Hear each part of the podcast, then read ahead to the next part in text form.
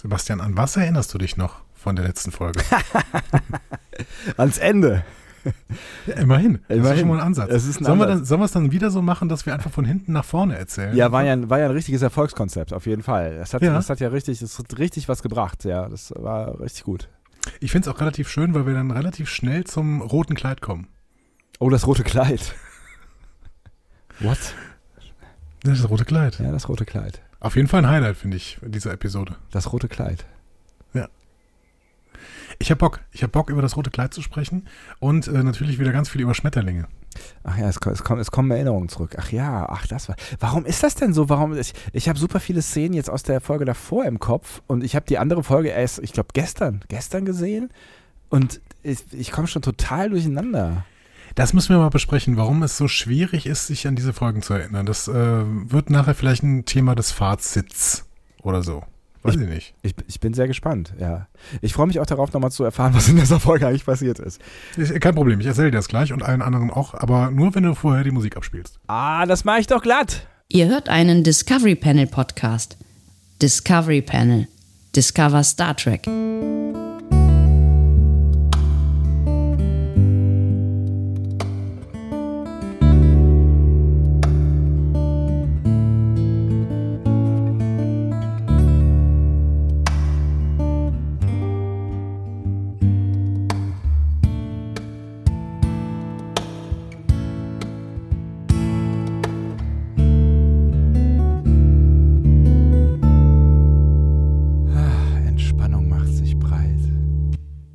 Höre ich im Hintergrund die Vögelchen zwitschern. Es ist so viel Harmonie in der Luft.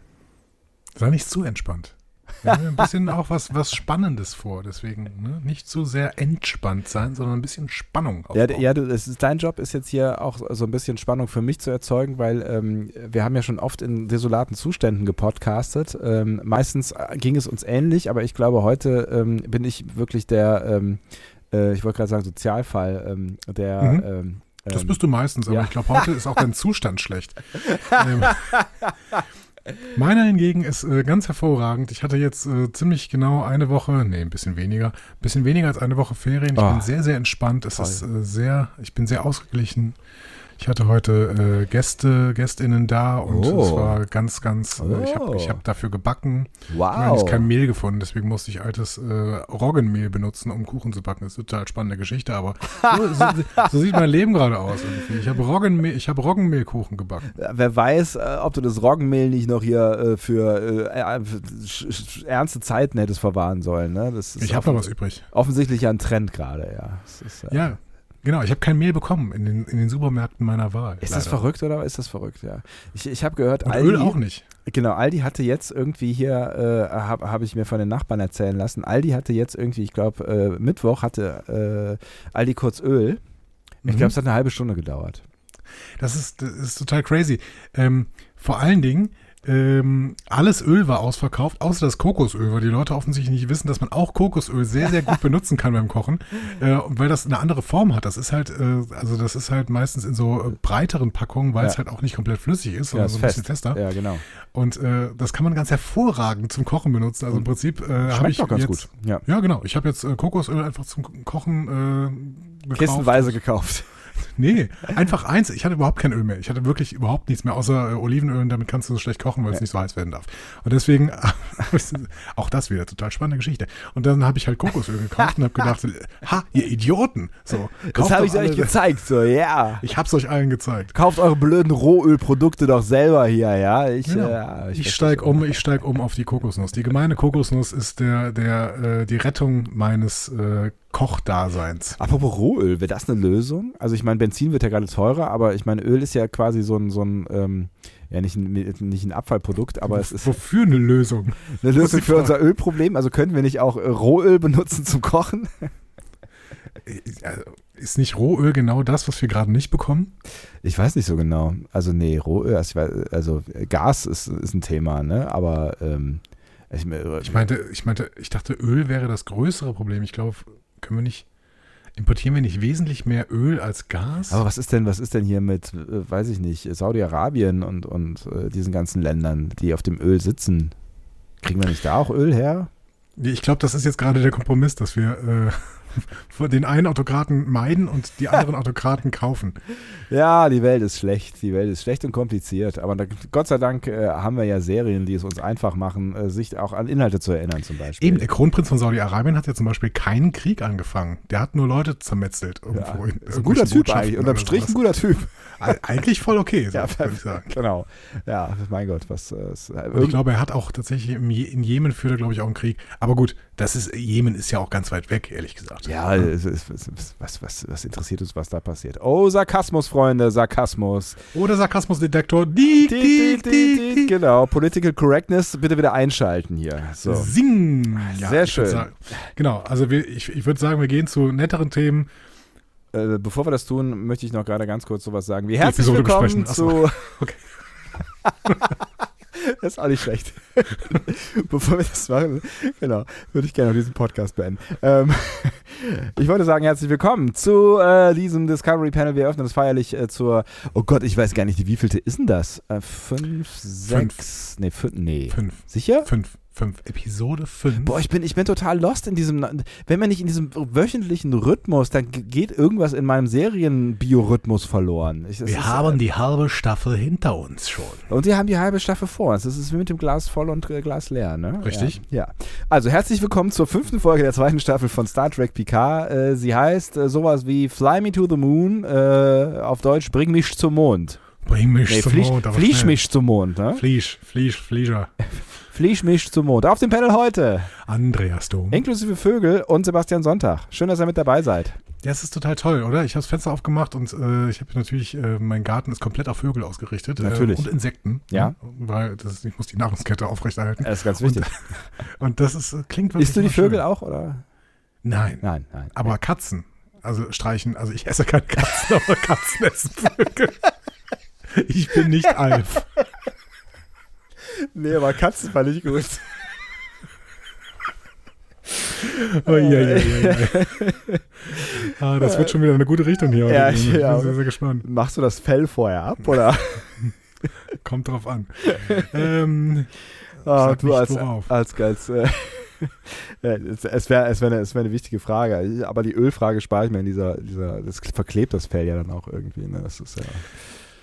Vielleicht äh, sollten wir ein anderes Thema reden. Hast du ein Thema? Hast du Zeit, Thema? Zeitreisen. Zeitreisen. Zeitreisen, Zeitreisen. Ein Thema für mich. Ist ein super Thema, ja genau. Äh, Zeitreisen habe ich so ein bisschen das Gefühl, ähm, jetzt nachdem ähm, ich viele eurer Kommentare gelesen habe und äh, gehört habe, habe ich so ein bisschen das Gefühl, ähm, wir haben eigentlich auf dem Schlauch gestanden, ne? Jein, möchte ich sagen. Ja, also ich habe ich hab, ich hab das Gefühl, dass, also nicht alle von euch, also einige haben auch irgendwie andere Erklärungsversuche oder haben unsere Erklärungsversuche geteilt, die, ne?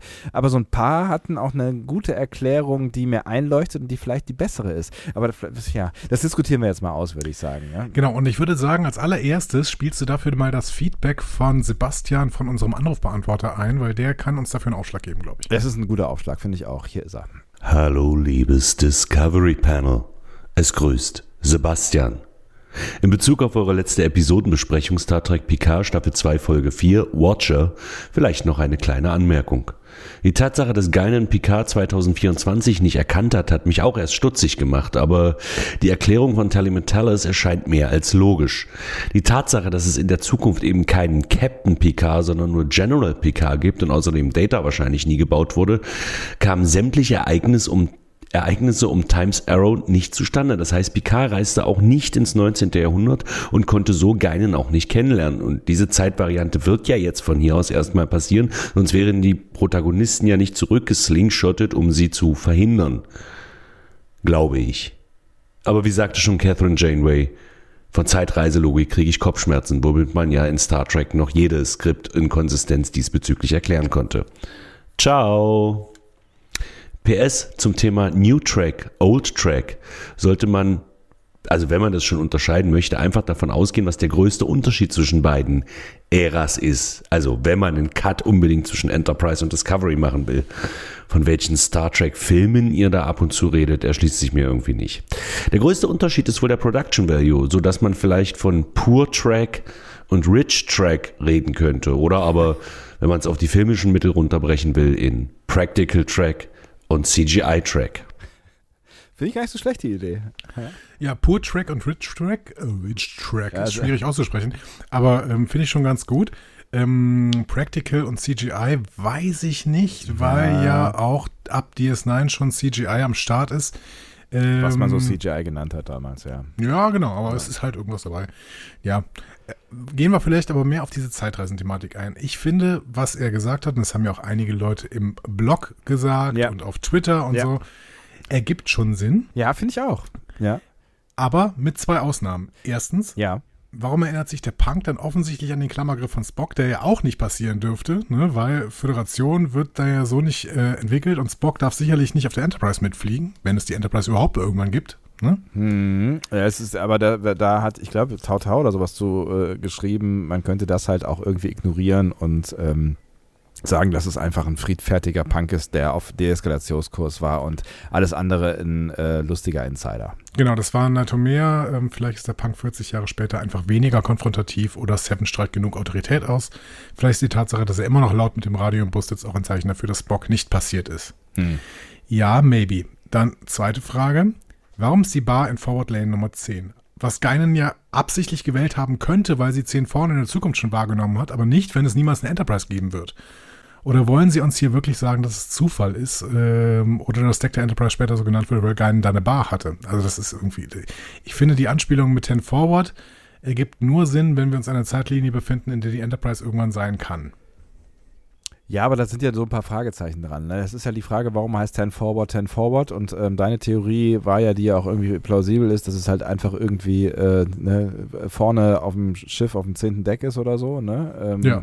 Ähm, Das ist ja auch so, laut Ja. den Plänen der Enterprise. ähm, dann ist natürlich die Frage, äh, wenn, wenn das so wäre, äh, aber irgendwer hat auch geschrieben, die Bar heißt ja gar nicht so. Ne? Also es gibt, es gibt keinen Ja, aber die Hinweis ist darauf- Forward Lane Nummer 10. Ja. Ja, so richtig, so richtig. Ähm, ja, es ist der, der, der Punkt ist schwieriger, sehe ich ein. Der Punkt ist schwieriger. Aber natürlich kann, kann, ne, kann natürlich auch irgendwie sein, dass äh, Geinen das irgendwie trotzdem geahnt hat, weil die ja offensichtlich auch ähm, Änderungen in der Zeit äh, wahrnimmt. Und vielleicht hat sie ja, hat sie das ja aus einer anderen Zeitlinie äh, irgendwie gefühlt, in einer anderen Zeitlinie gefühlt. Maybe. Zur Punk-Szene schreibt Sebastian, Sebastian, ich sag's schon wieder Sebastian, Sebastian, Sebastian ja. Bittins Ja. ähm, auf Twitter nochmal. Vielleicht hatte Punk ja einfach mit Konföderationskirk Bekanntschaft gemacht. Könnte sein, dass die in der bösen Timeline auch von der Wahlsonne besucht worden sind. Ja, wer weiß. Und ne, vielleicht war der äh, äh, Spock dann mindestens genauso böse wie im Original.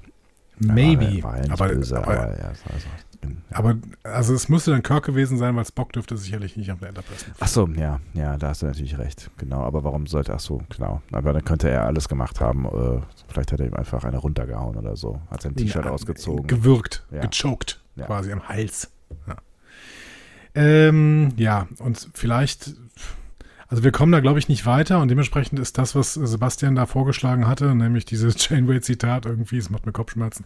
Vielleicht ist das auch das Richtige, was man machen muss oder so. Ja, wahrscheinlich. Also, aber alles in allem finde ich, also das kann natürlich jetzt, also ich sag mal so, ich finde die Erklärung von Sebastian und ne, die ja auch einige von euch äh, auch äh, geschrieben hatten, ähm, ich finde die eigentlich besser als unsere Erklärung. Ja, da- das, das definitiv. Unsere Erklärung war dumm. Aber Ja, trotzdem gibt es noch Probleme mit der anderen. Ja, ja, genau, aber die Probleme mit unserer sind größer. Also, äh, in so, also ne, dann, wenn, äh, ne, wenn wir annehmen, dass sie nicht so dumm gewesen wäre, sondern dass was dran, wesen, äh, dran gewesen sein könnte, dann ähm, hätten äh, die Macherinnen und Macher ja irgendwie äh, einen viel größeren Schnitzer gemacht als jetzt. Ja. Das, das sind ja jetzt irgendwie so Klein, Kleinigkeiten, wo man irgendwie sagen kann, naja, mein Gott.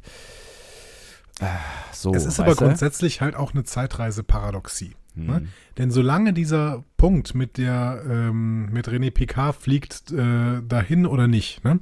solange das noch nicht gewesen ist, ist ja die Zeitreise in der Zukunft auf, von der Enterprise ist ja sowohl passiert als auch nicht passiert. Ja, auch das ist ein Problem tatsächlich. Das ist Ne? ein Problem, weil ähm, ne, wir sind ja, wir, ja, wir sind irgendwie aus einer veränderten Zeit zurückgeflogen, aber tatsächlich äh, erzählt man uns es ja so, als würde die Veränderung erst ja durch René Picard stattfinden. So, ne? Genau. Ja. Es ist, es ist eine Paradoxie und deswegen vielleicht folgen wir Darth Nock. Äh, man sollte sich bei Geschichten, die Zeitreisen beinhalten, nicht allzu viele Gedanken über Kausalität machen. Das schreibt er auf Twitter. Ja, vielleicht, aber es wäre ja so schön, wenn es Sinn ergeben würde, weißt du? Es wäre ja irgendwie, es wäre irgendwie. Ja. Weil eigentlich, ne, je länger ich drüber nachdenke, eigentlich ist das mit diesen, es kann ja, muss ja eigentlich beides, äh, beides wahr sein, ne? Ähm, aber wir wissen es natürlich auch nicht genau. Ne? Wir wissen natürlich jetzt auch nicht genau, ob es genau dieser, diese Szene ist, die das alles verursacht oder ob es da noch irgendwie äh, andere Dinge gibt, die quasi dann durch den Flug auf den Mond wieder ausgelöscht werden in der Vergangenheit. Also ob es da vielleicht schon irgendwie andere Tendenzen gegeben hat, die für die, ähm, für die Konföderationslinie sprechen und äh, durch den durch den Flug halt äh, wird das Ruder quasi rumgerissen, also so, ne? Das Mhm. könnte ja auch sein. Es ist, äh, es ist müßig drüber nachzudenken, das stimmt schon. Es, ist, es bringt einen nur in Probleme. Dann gehen wir, würde ich sagen, zum Thema Schmetterlinge. da Ja. schrieb nämlich äh, Benjamin auf dem Blog, ich habe vor ein paar Tagen im Vorbeiscrollen auf Twitter, meine ich, einen Screenshot gesehen, worauf das Schmetterlingssymbol der Klinik von Theresa auch auf Kisten von medizinischen Vorräten in Bauteil La Sirena nach der Änderung der Zeitlinie zu sehen war. Aha. Finde ich eine total schöne Beobachtung, wenn Ja. das so ist. Ich habe da nachher diesen Screenshot nicht gefunden, aber ähm, wahrscheinlich findet man wahrscheinlich findet man ihn beim Gag-Yogi, also bei äh, Jörg Hillebrand. Ähm, ähm, ich behaupte, Ja. lieber Sebastian, Ja. und das hab, behaupte ich selten, Ja. ich habe noch einen Schmetterlingsverweis gefunden, den es bis jetzt im Internet nicht gibt. Wow. In dieser jetzt? in dieser, in dieser in Folge? dieser Folge. Ja. In dieser Folge, ja. Relativ weit am Ende, das heißt, da müsst ihr jetzt mal die nächsten anderthalb Stunden abwarten. Ja, ihr seid gefangen, Freunde, ihr seid gefangen. Andi hat es ganz geschickt gemacht. Und dann ist es ein sehr, sehr deeper Cut und äh, hat mir sehr viel Spaß gemacht, muss ich sagen. Ich bin sehr gespannt. Ähm, Carsten geht nochmal auf, die, ähm, auf den Kommentar von Christopher, oder wie ich ihn genannt habe, Christopher, Ja. ein, der ja mit, äh, der gesagt hat, äh, dass Diversität früher subtiler gezeigt worden ist. Ja. Ähm, Carsten meint, ja, Discovery und Picard machen das schon gut, weil es so beiläufig passiert, aber gerade bei Discovery ist schon viel Divers- Diversität. Ich persönlich finde das gut, kann mir aber auch vorstellen, dass es den einen oder anderen abhängt, den man sonst vielleicht für ein bisschen mehr Diversität hätte begeistern können. So stehen wir in unserer Woken-Ecke und die anderen stehen in ihren Ecken. Da jeder seine Nische hat, muss ja auch nicht unbedingt zusammenkommen, so wie 1968, wo, äh, wo es nur drei Kanäle gab. Das ist ein interessantes und nicht einfaches Thema. Hm.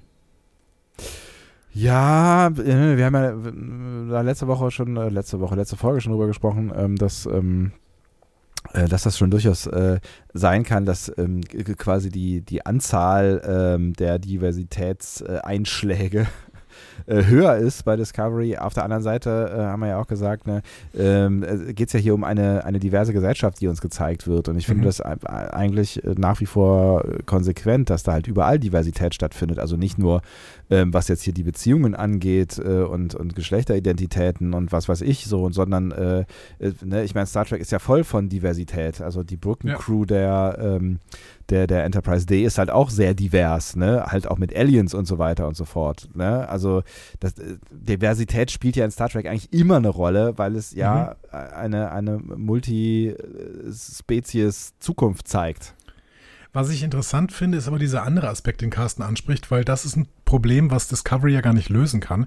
Ähm, wir haben jetzt einfach eine viel größere Nischenbildung. Das Ja. heißt, jemand, der irgendwie sagt, Diversität bleibt mir weg damit, ne? Ja. der kann sich eine Million andere Sachen angucken, weil Das es ja stimmt. einfach so, un, so ein unfassbar großes Programm gab. Das war selbst in den 90ern anders. Ich meine, da gab es zwar äh, schon wesentlich mehr Sender als irgendwie 1968, ne? Ja. Ähm, aber trotzdem, es gab halt auch nicht so ein riesiges Angebot, sodass du dann einfach irgendwie gesagt hast, ey, cool, eine Science-Fiction-Serie oder äh, läuft im Fernsehen, dann gucke ich auf jeden Fall Star Trek. Ja, vor allen Dingen, ne, das ist ja, das ist ja so ein, so ein Genre, was äh, sehr lange stiefmütterlich be, be, be, behandelt wurde. Ne? Es gab, äh, irgendwie hatte ich das Gefühl, es galt lange als verbrannt. Also niemand hat sich an Science Fiction so richtig Da gab es rangetraut. mal ein Ne? paar Filme, ne, auf jeden Fall. Genau, und also, aber das es war, es war halt nicht viel, was da so passiert ist. Und so auf der Serien, in der Serienwelt ähm, war das auch alles sehr überschaubar, äh, vor allen Dingen halt so in Richtung Raumschiff, Science Fiction, ne? Ähm, und jetzt platzen die Streaming-Dienste ja aus allen Nähten mit Science-Fiction-Serien. Ich komme gar nicht hinterher, mir irgendwie einen Eindruck zu machen, was, Mhm. was alles so, so noch auf dem Markt ist in, an Science-Fiction. Und ja, man hat Auswahlmöglichkeiten, das stimmt. Genau. Und da kann es natürlich sein, dass Discovery dann einfach von Leuten, die grundsätzlich mit Diversität nicht so richtig viel anfangen können, einfach nicht geguckt wird. Aber ähm, ja, Auf kann der anderen- man das lösen irgendwie, diese Bubble-Bildung, diese Ich war ke- keine Ahnung und ich glaube auch, dass das gar nicht so ein, so ein großer Teil ähm, vermutlich am Ende ist, weil ich glaube, wenn, wenn man wirklich Star Trek mag, ne, es ist natürlich die Frage, also guckst du Star Trek jetzt halt als irgendeine Science-Fiction-Serie von vielen und äh, ne, guckst ja Discovery an, weil du es irgendwie ganz interessant findest, weil irgendwie Leute mit einem Raumschiff durch die Gegend fliegen oder sowas und äh, so, oder, oder findest du wirklich Star Trek irgendwie gut und setzt dich mit diesem Gedanken, äh, mit dieser Welt, die da gezeigt wird, vielleicht auch schon länger auseinander. Weil wenn du das tust und so ein bisschen den Star Trek-Gedanken verstanden hast, dann kannst du, äh, das haben wir auch schon ein paar Mal gesagt, ja, dann kannst du eigentlich nichts gegen Diversität haben, weil das ist halt irgendwie so elementar in Star Trek. Aber erinnere dich dran, dass wir ähm, in unseren äh, viereinhalb Jahren, die wir das jetzt machen, auch schon auf so Pure-Track-Fans benutzt sofort. Ah. Pure-Track-Fans äh, gestoßen sind, die gesagt haben, ich möchte es deswegen nicht gucken. Ja, aber irgendwie ist das, ähm, also ich will niemandem zu nahe treten, aber irgendwie ist es dumm. Also, ne, ich, also wie ich gerade schon gesagt habe, Diversität hat ja irgendwie immer eine große Rolle gespielt. Ähm, auch früher schon. Punkt. Ja, Also, ja. ne, also jede Crew ist hart divers gewesen in Ja. Discovery, äh, in Star Trek. Ähm, worauf Carsten noch hinweist, ist, wo Star Trek noch nicht so divers ist, die Besetzung der Bösewichte. Hier werden gerne noch alte weiße Männer genommen, Taka, Locker, Leland. Möchte Ja. ich dir antworten, Carsten? Ja, aber Osira. Ja, und es ist, äh, äh, es, es sind halt äh, dann auch ähm, zur Abwechslung mal keine äh, schwarzen Bösewichter oder Russen Bösewichter. Also man umgeht ja doch den einen oder anderen Stereotyp. Klar, man nimmt andere mit, aber es, ja. Ja. Man kann ja auch Immerhin. das Positive sehen. Ja. Immerhin. Ähm, Bernd hat noch einen schönen Verweis gefunden. Ähm, er sagt nämlich, das Datum der Handlung ist der 12.04.2024. Am 12.04.61 startete die erste Mensch ins All. Juri Gagarin. Oh, Und am 12.04.81 startete zum ersten Mal ein Space Shuttle. also der 12.4. scheint wichtig zu sein, ja. Ja, offensichtlich. Für die äh, bemannte Raumfahrt definitiv. Ja. Haben wir verpasst, ne? Vor zwei Tagen war der 12.4.22, also zwei Jahre Stimmt. bevor äh, quasi das spielt, was wir hier gerade sehen. Stimmt. Ja. Stimmt. Ist mir gar nicht aufgefallen. Naja. Interessant auf jeden Fall. Ja, Ähm, eh, eh diese ganze äh, äh, Space-Geschichte, die da irgendwie jetzt irgendwie mit verknüpft ist. Aber da können wir auch Ja, und drüber reden. Daten. Ich habe auch noch so ein paar Daten äh, entdeckt in dieser Folge, die auch noch schöne Bedeutungen haben. Ich bin gespannt. Ähm, auch für uns tatsächlich. Ach was. Auch, auch für uns Für wichtige uns beide? Daten. Ja? Für uns beide. Oh. Ja, ja. Sch- Schön. Ähm, Kev schrieb noch einen längeren Eintrag, aber ähm, der hat viel erklärt, deswegen möchte ich ihn auch mal hier äh, erwähnen Ja. auf dem Blog. Ja. Zum Seven Ruffy Story, Storystrang. Der Storystrang, ja. Der ist meiner Meinung nach gar nicht so unwichtig. Und ich habe folgende Anmerkung. Neben der Charakterentwicklung, die dort gezeigt wird, was gerade bei Seven besonders auffällt, greife ich mal folgenden Kritikpunkt von euch auf.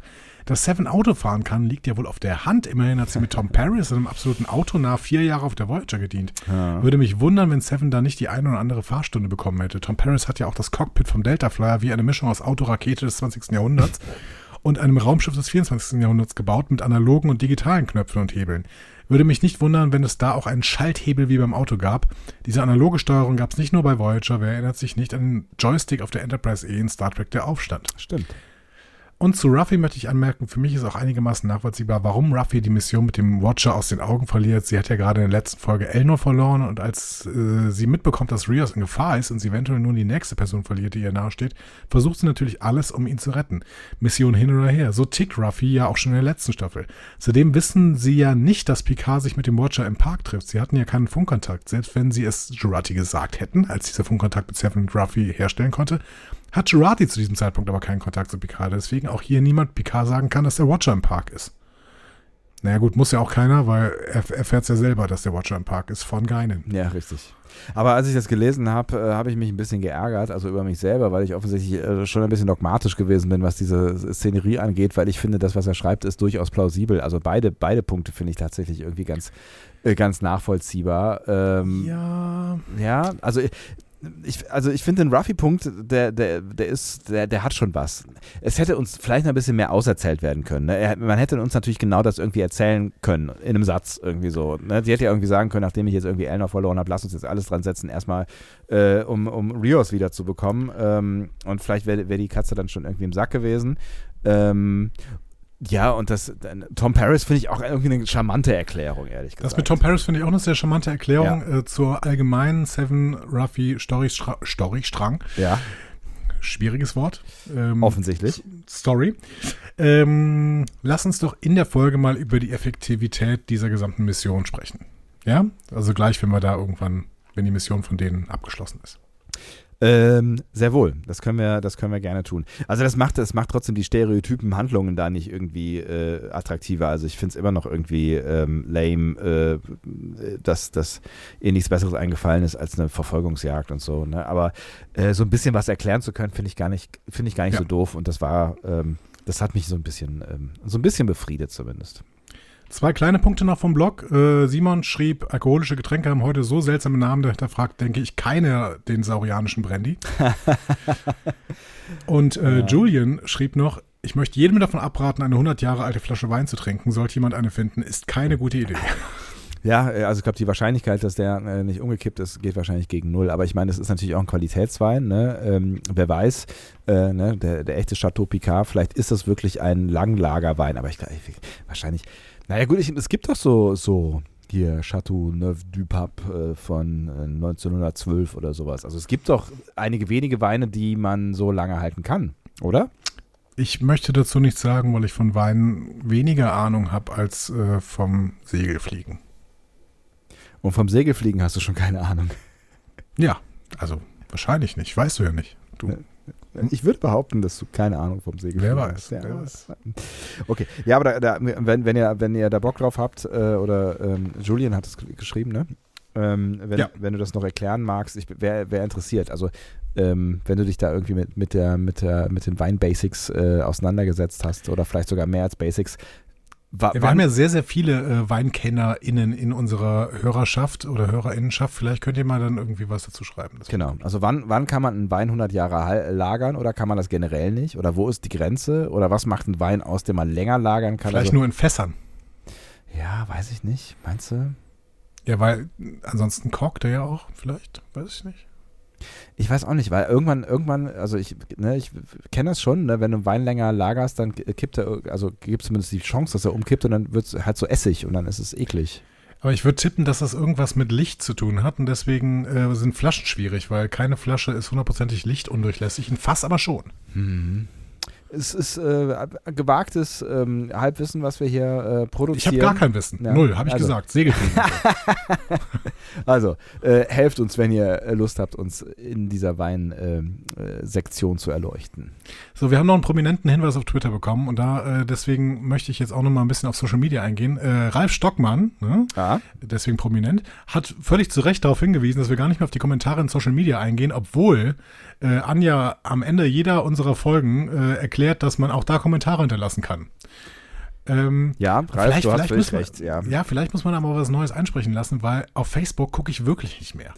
Ja, das Facebook ist ein Problem tatsächlich. Ne? Facebook ja. ist ein Problem, weil ich bin auch, ähm, weiß nicht, wie es euch geht, aber passiert bei euch auf Facebook noch irgendwas? Also in meiner Facebook-Bubble passiert wirklich nichts mehr und ich habe jetzt schon ein paar Mal drüber nachgedacht, ähm, ob ich, ob ich das nicht einfach sein lasse und irgendwie sage, Leute, wenn ihr mit mir Kontakt, also ne, es gibt ja auch gute Gründe, den Facebook-Konzern hinter sich zu lassen. Das Problem ist halt, dass ich viel auf Instagram unterwegs bin. Das heißt, das wäre, genau. aber äh, allein aus dem Punkt, äh, dass, dass da irgendwie nichts mehr passiert und ich auch nicht mehr mitbekomme, wenn da was passiert, ähm, könnte man das irgendwie hinter sich lassen. Ist halt die Frage, äh, wie cool ihr das finden würdet, weil es gibt noch so zwei, drei Leute von euch, die, ähm, die schon noch auf Facebook ähm, immer mal wieder was kommentieren. Kämt ihr mal damit klar, wenn wir, wenn wir euch abhängen würden? Ja, es ist schade, aber es, ich sehe auch keine andere Lösung, weil ich bin einfach da nicht mehr. Also ich, ich bin nicht mehr auf Facebook. Punkt. Ja, und ich glaube, es ist tatsächlich so ein bisschen, ähm, es ist, ich glaube, immer noch eine Generations- und eine, eine, eine Regionssache. Ne? Also ähm, ich glaube, in anderen Teilen der Welt ist Facebook auf jeden Fall noch ein deutlich größerer äh, Player und ich glaube auch, äh, je nachdem, wie es genutzt wird, also was du für eine Community hast, ähm, kann es durchaus auch noch irgendwie seinen, seinen Reiz haben, weil es gibt ja durchaus dort noch funktionierende Communities. Aber warum auch immer passiert bei mir nichts mehr. Also es gibt nichts mehr, was mich dahin zieht. Nee, und die letzten Male, in denen ich da war, war es immer irgendwie total toxisch, weil irgendwelche, ähm, keine Ahnung, rechtsgerichteten Schrägstrich äh, Springeropfer irgendwie da angefangen haben, rumzubumsen. Keine Ahnung. Es geht mir alles um Kerz, äh, auf den, auf den, auf den Zeiger. Keks, wollte ich sagen. Ja, ist mir Bei egal. mir geht es besser um Kekse. Ähm, ja, wir können, wir können, wir können, ihr könnt ja mal was dazu sagen. Äh, ob, genau. ob ich gucke aber kurz mal auf, auf Instagram, da haben drei Leute geschrieben, äh, nämlich 123 Hule schrieb zum Beispiel, mich persönlich freut es, die ganzen Charaktere zu sehen, aber die Handlung zieht sich wie ein Kaugummi. Das hat äh, Ralf äh, auch auf Instagram selber geschrieben. Mein Tiefpunkt in Sachen Star Trek seit einiger Zeit, die Folge zog sich wie Kaugummi, nichts kam von der Stelle. Ähm, R zu dem G zu dem L schrieb aber stattdessen, bisher finde ich die zweite Staffel Picard klasse. Komisch, dass wir als Trekkies da so unterschiedliche Blicke haben. Ich habe mich immer gefragt, wo ihr die Begeisterung für Disco aufbringen konntet. Ja, es- ich finde es auch mega spannend. Also das, das, ist, Mhm. ein, das ist wirklich eine, eine der Sachen, die mich gerade am meisten auch ähm, umhertreibt. Ähm, na, da haben wir ja letzte Woche, glaube ich, schon mal im Ansatz, letzte Woche, letzte Folge, wir müssen wieder anfangen, wöchentlich zu podcasten. Das, ich kann das nicht. Ähm, wir schon mal, ziehen jetzt einfach schnell nach. So. im, im, im Ansatz ja schon mal irgendwie drüber geredet, dass es da irgendwie, ne, also dass wir, dass wir sehr lange, sehr wohlwollend über vieles gesprochen haben, aber ähm, also es ist ja gerade eher mein Problem, ne? Und es, es bessert sich ja so ein bisschen, aber dass, dass ich gerade irgendwie äh, in, den, in den letzten oder in, den, in Folge 2 und 3 äh, äh, nicht so richtig viel mit anfangen konnte, dieser Staffel, die ja doch durchaus hart gefeiert wurden von gar nicht mal so wenigen. Und das ist ja auch völlig okay. Also, ne, das, aber ich, ich finde es mega spannend, wie, wie diese unterschiedliche Wahrnehmung zustande kommt. Ja, wir, wir gucken mal, wie es nach dieser Folge aussieht. Absolut. Ich habe noch ein paar Twitter-Kommentare von äh, Rasta Ari, Raum 109. Äh, leider packt mich Picard bisher gar nicht, sehr viel belanglos und vorhersehbar. Man darf nicht auffallen, kommt in ein Krankenhaus für Illegale, welches zufällig von der Polizei durchsucht wird. Zufällig verliebt er sich in die Ärztin. Es hat sowas von einer Soap irgendwie. Mhm. Interessanter Punkt. Können wir auch nachher nochmal drüber reden, was ist eigentlich mit Rios und seiner Handlung. ähm, Was ist eigentlich mit Rios und seiner Handlung los, Mann? Max Snyder hat noch einen witzigen Funfact. Kirk Thatcher, der Punk, hat das Lied auch selbst geschrieben und gesungen. Ach was. Ja, und er mag die Szene im Deutschen noch lieber, weil er sagt, weil er, äh, weil der Punk da sagt, ich mag den Song halt. Finde ich auch Ja. ganz süß. irgendwie. Absolut, ja. Eric S. würde sich freuen, wenn wir nochmal Lieblingsfolgen besprechen, weil er gerade bei seinem ähm, DS9 First Watch äh, bei Homefront Paradise Lost ist und Oh. äh, sagt, ja, das ist äh, schon eine großartige. Ähm, also er, er wäre wär gespannt auf unsere Takes zur Doppelfolge, sagen wir so. Schön, schön, ne? Wenn man das jetzt äh, zum ersten Mal gucken kann, stelle ich mir irgendwie geil vor. Ja, oh, würde ich auch gerne. Wobei ich auch ganz froh bin, dass ich es gesehen habe, als es rausgekommen ist. Ich hätte ein bisschen Angst davor, dass, dass es nicht das gleiche Erlebnis wäre, weil wir jetzt schon so weit weg sind. Also, ne, weil es halt einfach alt ist. So, ne? Also es ist ja nicht schlecht gealtert, aber wir mögen es halt auch, weil wir es irgendwann mal gesehen haben, äh, als, als es, ja du nicht so, aber als. Ja, ich habe 14, 15 Jahre nach Erscheinen Ja. die Serie geguckt und äh, fand es trotzdem großartig. Das Mhm. heißt, ja, Ja. Aber auch seitdem hat sich wieder viel getan. Das ist ja auch wieder gefühlte 14, 15 Jahre her. Das ist richtig. Äh, auch wirkliche, nicht nur gefühlt. ähm, Max Kirchi schrieb noch, war für mich bisher die schwächste Folge, äh, aber hatte dennoch seine Momente. Gerade die Anspielung auf die Zeitreiseserie Travelers mit den Booten, welche Picard zum Watcher führen, hat zumindest mich bekommen. Die habe ich leider überhaupt nicht gesehen und noch, auch noch nie davon gehört. Von Boote? Travelers. Was für Boote? Travel Booten. Ach, Booten, alles klar, alles klar. Nee, äh, kenne ich, äh, kenn ich auch nicht. Dann, das, ist, äh, das ist muss- das Problem an diesen Science-Fiction-Serien. Das ist das Problem. Ja, die muss man halt kennen. Ja. Das ist das Problem, genau.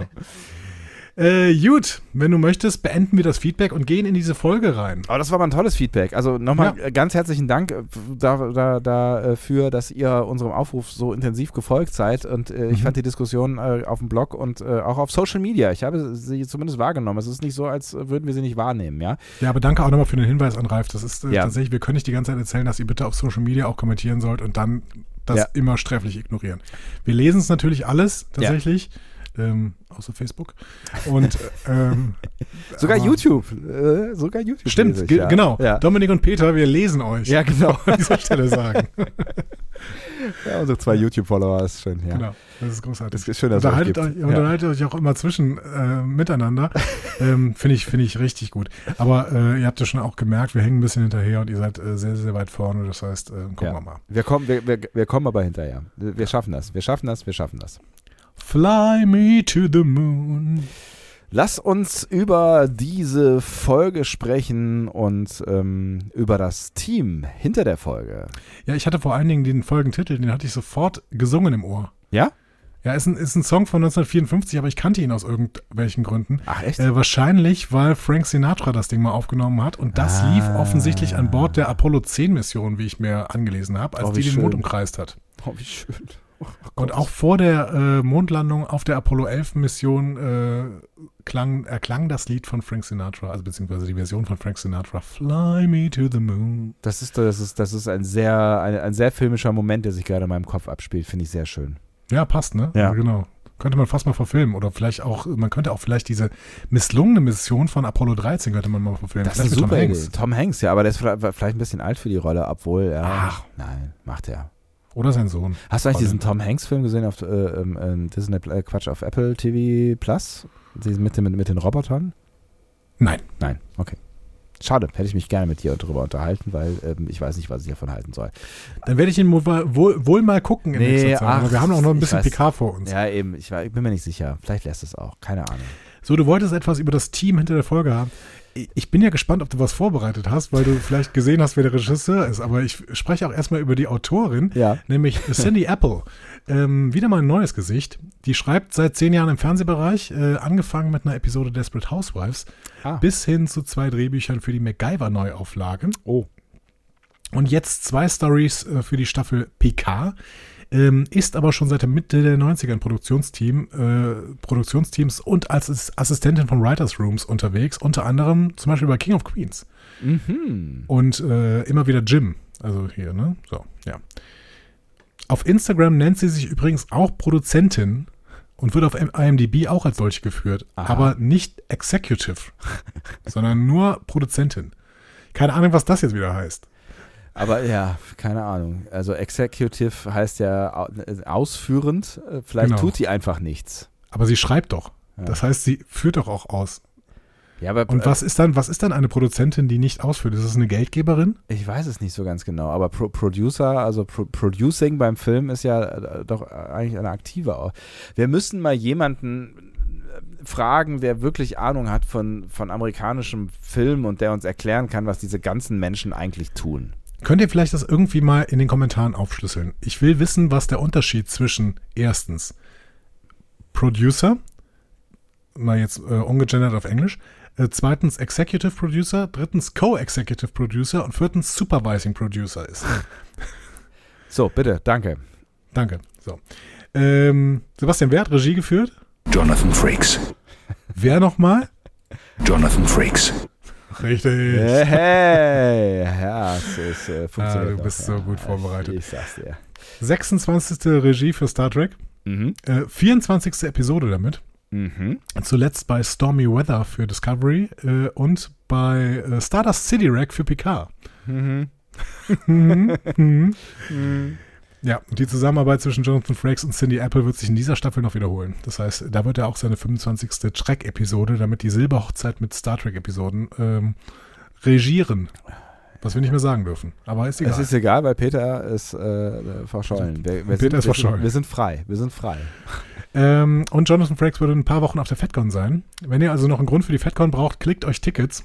Äh, Frakes ist sehr, sehr sympathisch. Sehr, sehr sympathisch. Und ähm, ich freue mich schon, also wenn wir akkreditiert werden, mal gucken. Ähm, freue mich schon auf die Morning Show mit Brent Spiner und John Delancey zusammen. Das wird äh, ziemlich großartig bestimmt. Das glaube ich auch. Das wird, glaube ich, richtig gut. Und wenn wir akkreditiert äh, werden, dann können wir euch auch davon berichten. So viel zur Theorie. Genau. So, und wenn du möchtest, gehen wir in die Folge rein. Äh, warum eigentlich nicht? Also, ich habe sonst nichts vor. Ähm, wir sehen natürlich am Anfang wieder ein Previously On mit sehr, sehr vielen Szenen.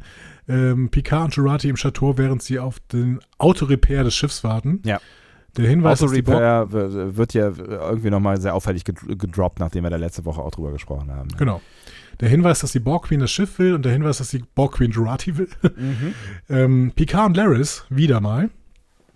Ja. Dann ähm, Seven und Ruffy, die den Verlust von Elnor besprechen. Ähm, ich habe das Gefühl, das wollten sie eigentlich größer machen, ja, diesen Verlust von Elnor. ja. Aber irgendwie habe ich das Gefühl, das klappt in den Episoden nicht. Aber da müssen wir gleich noch drüber sprechen. Aber vielleicht kommt's ja noch. Äh, Rios, der vom ICE, also von Homeland Security ICE, äh, in den Bus gesperrt wird. Mhm. Ähm, Picard bei Geinen, äh, was in Verbindung gebracht wird mit der Konföderation, inklusive Adams Sunk vor dem Konföderationshauptquartier. Ähm, Q, der seine Kräfte vor René verloren hat und Laris, die sich als Watcher entpuppt und ähm, John Luke in so ein Rechteck bringt. Ach, jetzt weiß ich wieder, wo- worum es geht in dieser, äh, in dieser Folge. Nicht wahr? ja, Mensch. Aber ähm, die allererste Szene, Mhm. ähm, die kam natürlich ein bisschen überraschend. Wir starten nämlich mit einem 1202-Alarm in einem Space Shuttle mit René. Mhm. Ist das ein Space Shuttle? Ja, sowas in der Richtung. Es ist ein Space Shuttle ja. und 1202 ist ein Alarm, der äh, eine große NASA-Vergangenheit hat. Ah, was? Okay. Der hat nämlich eine wichtige Rolle bei der Mondlandung von Apollo 11 gespielt. Die sind nämlich die ganze Zeit über den Mond geflogen Ja. und haben dann die Oberfläche gescannt und Ja. dann kamen plötzlich ständig 1202 oder 1201 Alarme. Mhm. Und die haben dann äh, an Houston gefunkt und haben gesagt, äh, wir haben hier ein Problem, äh, wir wissen nicht so richtig 1202, 1201, keine Ahnung, was das ist. Ne? Und Houston wusste aber auch nicht, was das ist. Hä? Das heißt, sie sind dann fast, also das Problem ist auch, mit diesem Programmalarm startet der Computer neu. Ah, okay. Das ist natürlich schwierig, ja. Genau, und dann wären sie fast nicht gelandet. Äh, es gibt einen schönen Artikel darüber im Discover Magazine, den packe ich mal in die Shownotes. Ähm, kurz gesagt, dieser Programmalarm war, ähm, hat ge- angegeben, dass alle Kerne des Computers überlastet waren, überfordert. Und das war in dem Moment, als das Radar die Mondoberfläche gescannt hat und dann ganz viele Daten an den Computer gegeben hat. Mhm. Und deswegen, der Computer war überfordert und hat deswegen alles neu gestartet. Aber Und- warum kennt denn kein Schwein diesen Code? Das kann doch gar nicht sein. Ich meine, wenn du, wenn du da hochfliegst, ich meine, das ist ja das, was wir auch sehen, wenn du da hochfliegst, äh, dann machst du doch eine Milliarde Simulationen und es wird doch jede Ev- Eventualität getestet und äh, irgendwer muss den Rotz doch programmiert haben, der muss doch wissen, was das für ein Alarm ist. Buzz Aldrin hat es dann tatsächlich erkannt und äh, sie haben die Landung dann einfach manuell berechnet, sonst wären sie tatsächlich niemals gelandet. Das ist ja verrückt. In diesem Zusammenhang hier ergibt natürlich 1202 eigentlich keinen Sinn, weil die Computer sind viel leistungsfähiger und ähm, es geht auch überhaupt nicht um den Landenvor Landevorgang. Aber wir können ja einfach davon ausgehen, dass die NASA, für die äh, René Picard hier offensichtlich fliegt, ähm, Nostalgisch ist. Ja, genau, die hat einfach diesen äh, Fehlercode, weil der so, so berühmt war in ihrer Geschichte, hat sie einfach nochmal benutzt. So. Hm. Schöne Anspielung an die erste Mondlandung quasi. Ach ja, schön. Und bald sind wir wieder zurück, ne? Auf dem Mond? Ja. Ich, ähm, ähm, äh, ich Wer guck, fliegt hin? äh, Elon Musk. Elon Musk ist ja nicht beschäftigt, damit Twitter zu kaufen? Ja, das auch, aber äh, äh, wissen wir ja noch nicht genau, äh, äh, was da genau äh, passiert. Ähm, äh, äh, ist es nicht so, dass er die Belegschaft abstimmen lassen will, ob er es kaufen soll oder nicht? Und ob es dann, er will ja, er will ja die Aktiengesellschaft aufgeben, also er will das Ding von der Börse nehmen aus irgendwelchen. Ich habe noch Mhm. nicht verstanden, warum eigentlich. Hast du das verstanden, was das soll? Ich habe keine Ahnung, also Elon Musk ist mir ein Rätsel. Vielleicht ist es auch allgemein nicht so, so schlau, dass man einen Typen irgendwie die, keine Ahnung, eine Raketenfirma, ein Riesenbezahlsystem und, und noch eine Firma, die Flammenwerfer herstellt und eine Beförderungsfirma und ich weiß nicht, ob man das alles einem Typen äh, überlassen sollte, der dann auch noch ein Social-Media-Netzwerk hat. Ich check den Typen Und außerdem, außerdem irgendwie sich verhält wie ein Bond-Bösewicht. Also ich bin mir nicht so sicher, ob das alles so schlau ist. Ich weiß check, ich check den Typ echt nicht, weil, also ich meine, er sagt, er hat ja auch immer mal wieder irgendwie, also auf, auf Twitter schreibt er ja immer mal wieder sehr impulsive, komische Sachen und er hat ja auch immer mal wieder eine seltsame politische Äußerung hier und da gemacht. Ähm, ich habe jetzt gerade diese, die, die Doku, Doku auf Netflix angefangen. Ich weiß nicht, ob du ähm, die wahrgenommen hast. Rückkehr ins Weltall heißt die. Ja. Und die erzählt die Geschichte, ähm, wie Elon Musk ähm, also eigentlich fängt es damit an, dass, dass NASA äh, quasi sagt, wir müssen jetzt irgendwie uns neu erfinden. Und äh, der, der wichtigste Schritt war halt zu sagen, okay, ähm, eigentlich, äh, das war so die, das Resultat aus, ähm, wir können uns diese Space Shuttles eigentlich nicht mehr leisten, es ist total uneffektiv, es kostet Deswegen arbeiten sie Geld. jetzt mit SpaceX zusammen oder was? Genau, also es hat irgendwie ähm, ähm, pro Person eine Milliarde US-Dollar gekostet, die ins Weltall geflogen ist. Und es gab, weiß ich nicht, irgendwie was 30 Na äh, Space Shuttle-Flüge und da waren mehrere Menschen an Bord und dann kannst du ja irgendwie ausrechnen, was, was dieser ganze Bums gekostet hat. Und ähm, mal abgesehen davon war es ja dann auch nicht hundertprozentig äh, super sicher und dann haben sie, sind sie halt diesen Kurs eingegangen, dass sie gesagt haben, okay, wir wollen mit privaten Unternehmen unter, äh, zusammenarbeiten und haben halt private Unternehmen erstmal dazu versucht zu animieren, überhaupt irgendwas in diese Richtung zu machen, weil das ja totaler Selbstmord ist eigentlich, irgendwas from the scratch neu zu entwickeln in diesem Bereich, weil du wahnsinnig viel Geld investieren musst und gar keine Ahnung hast, ob es funktioniert. Und so war es ja auch bei SpaceX, die haben ja irgendwie drei Jahre lang jedes Jahr eine Rakete gebaut und die ist dreimal hintereinander in die Luft geflogen, so, also nicht in die Luft nach oben, sondern explodiert. Und mhm. äh, irgendwie äh, waren sie da schon fast am Ende. Und äh, dann hat es halt irgendwann funktioniert. Und äh, Elon Musk hat irgendwie alles auf eine Karte gesetzt.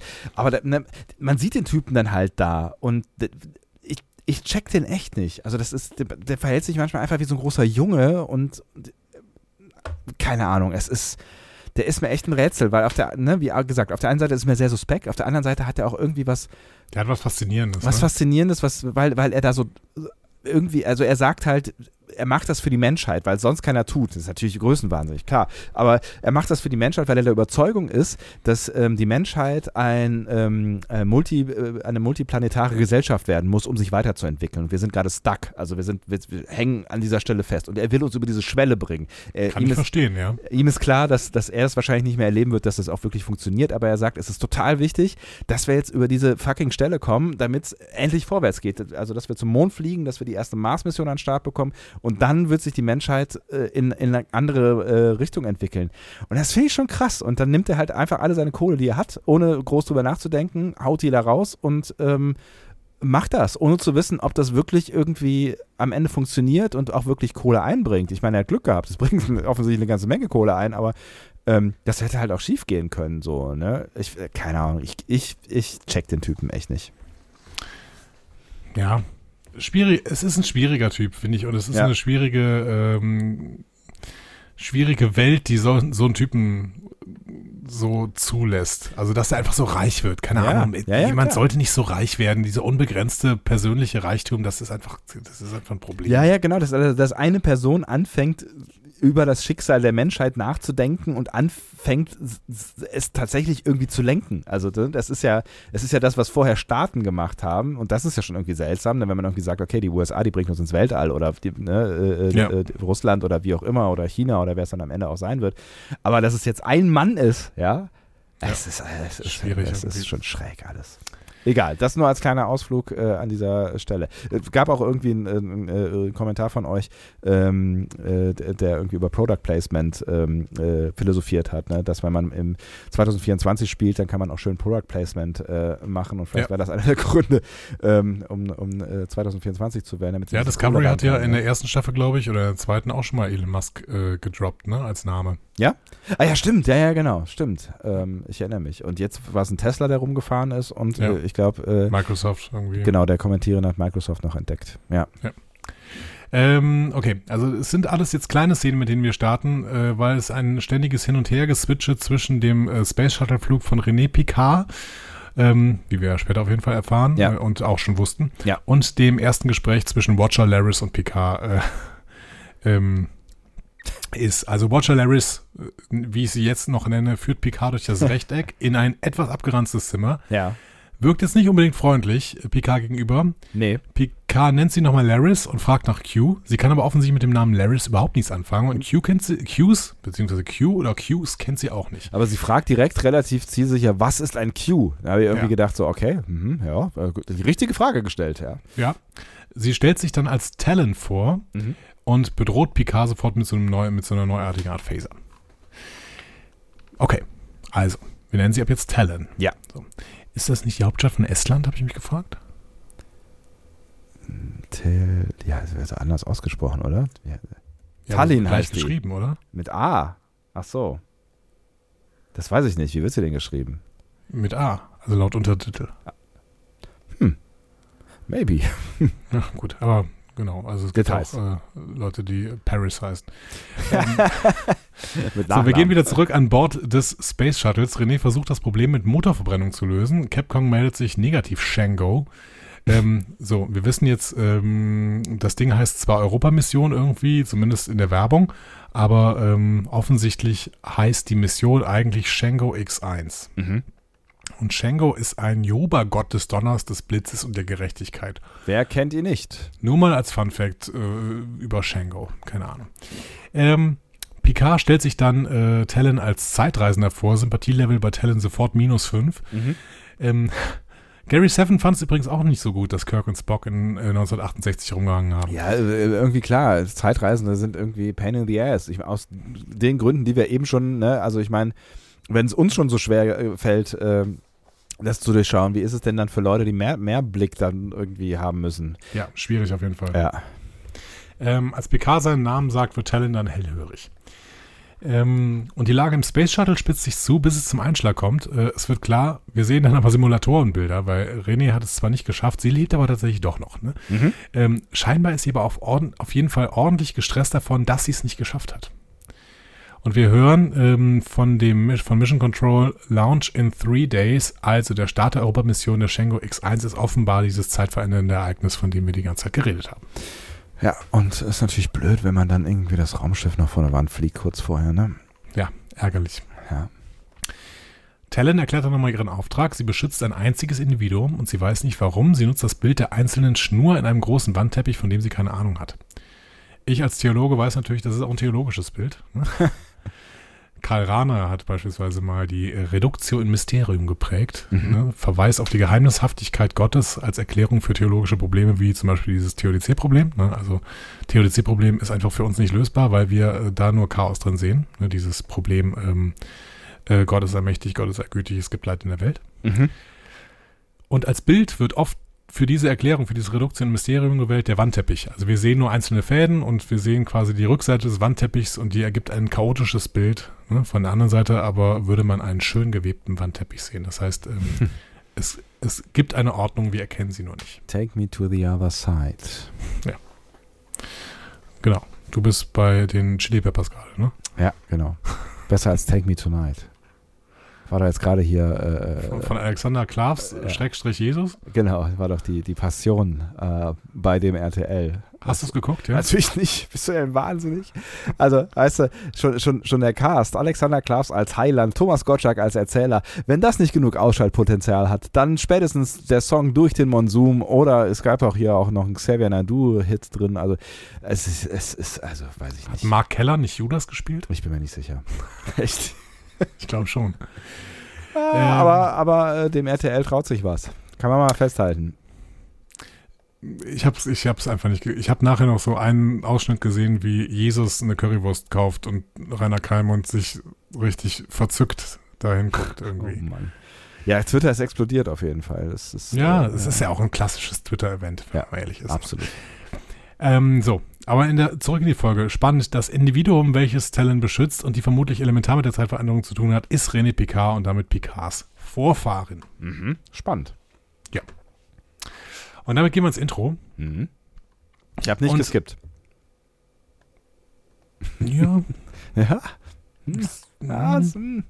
Nee, ich habe auch nicht geskippt, weil ich eine Sache, äh, also zumindest, also ich wollte ein, auf eine Sache achten, die dann nachher, ähm, also die hatte ich vorher irgendwo gesehen und dann, ja, möchte ich gleich noch was zu sagen.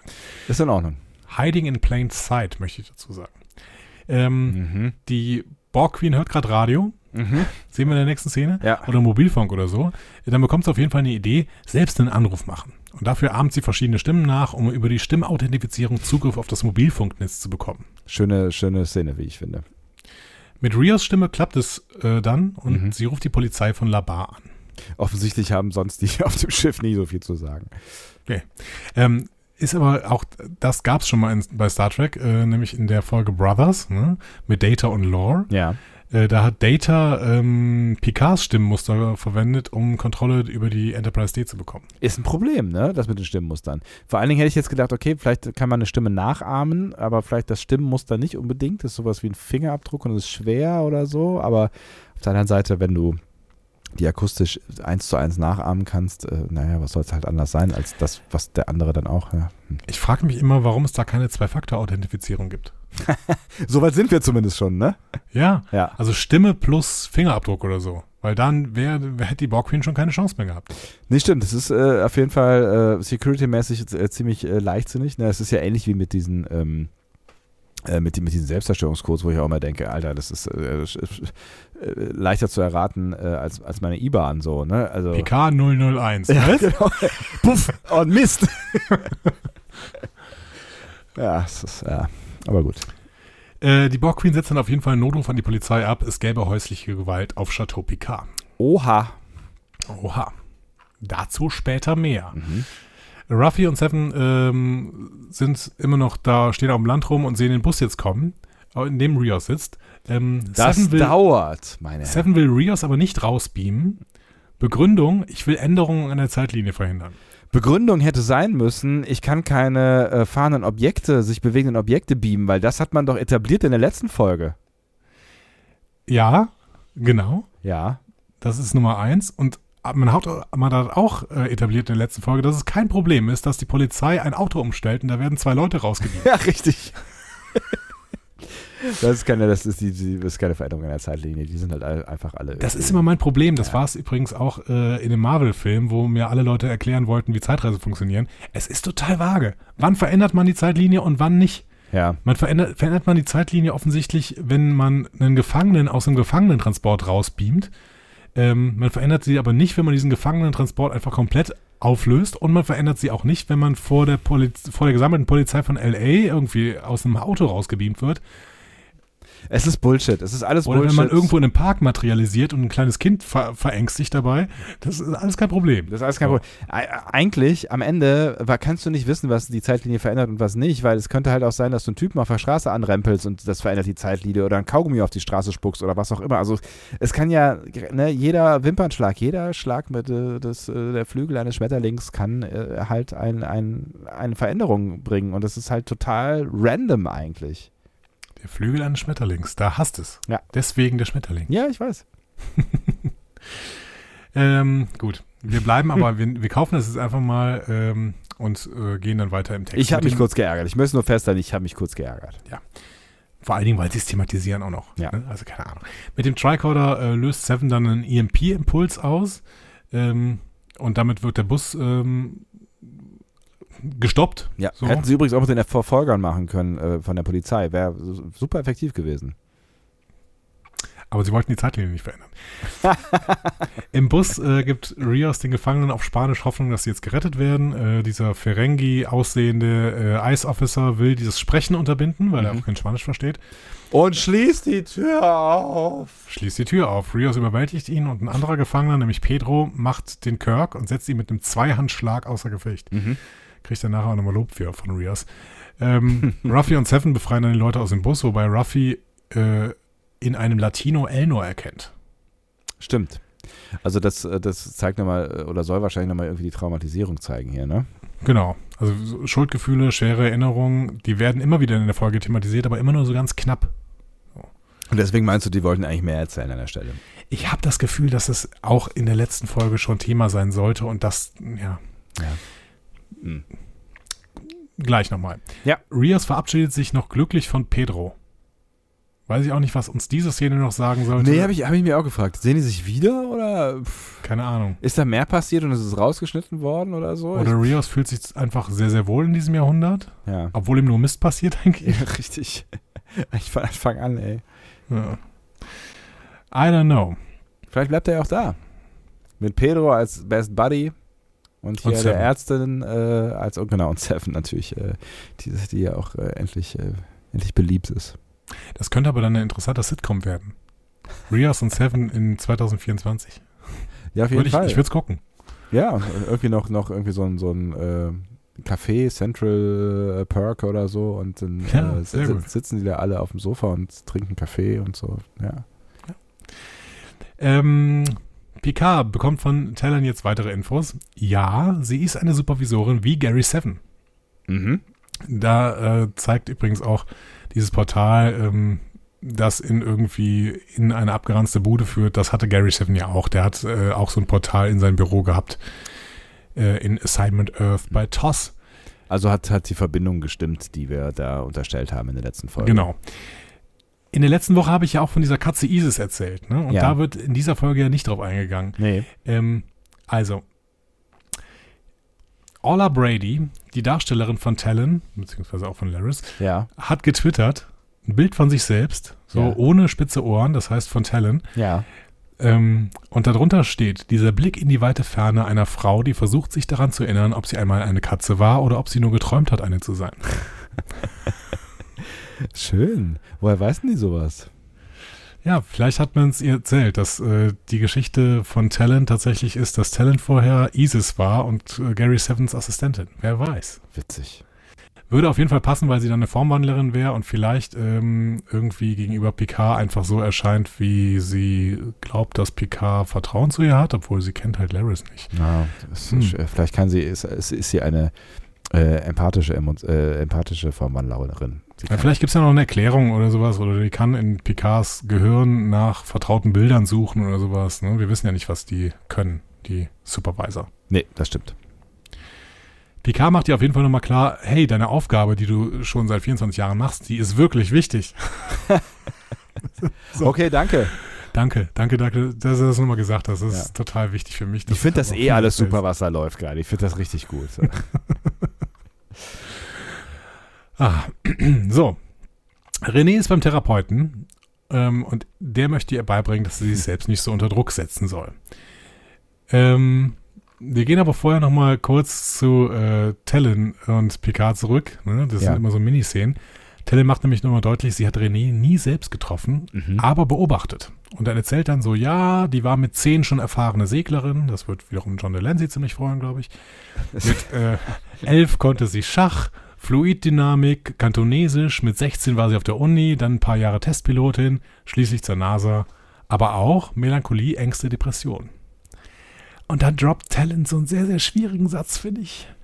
Ähm, es ist eine Schande für einen Geist, der so hell brennen kann. Das habe ich gar nicht so ganz realisiert. Ja.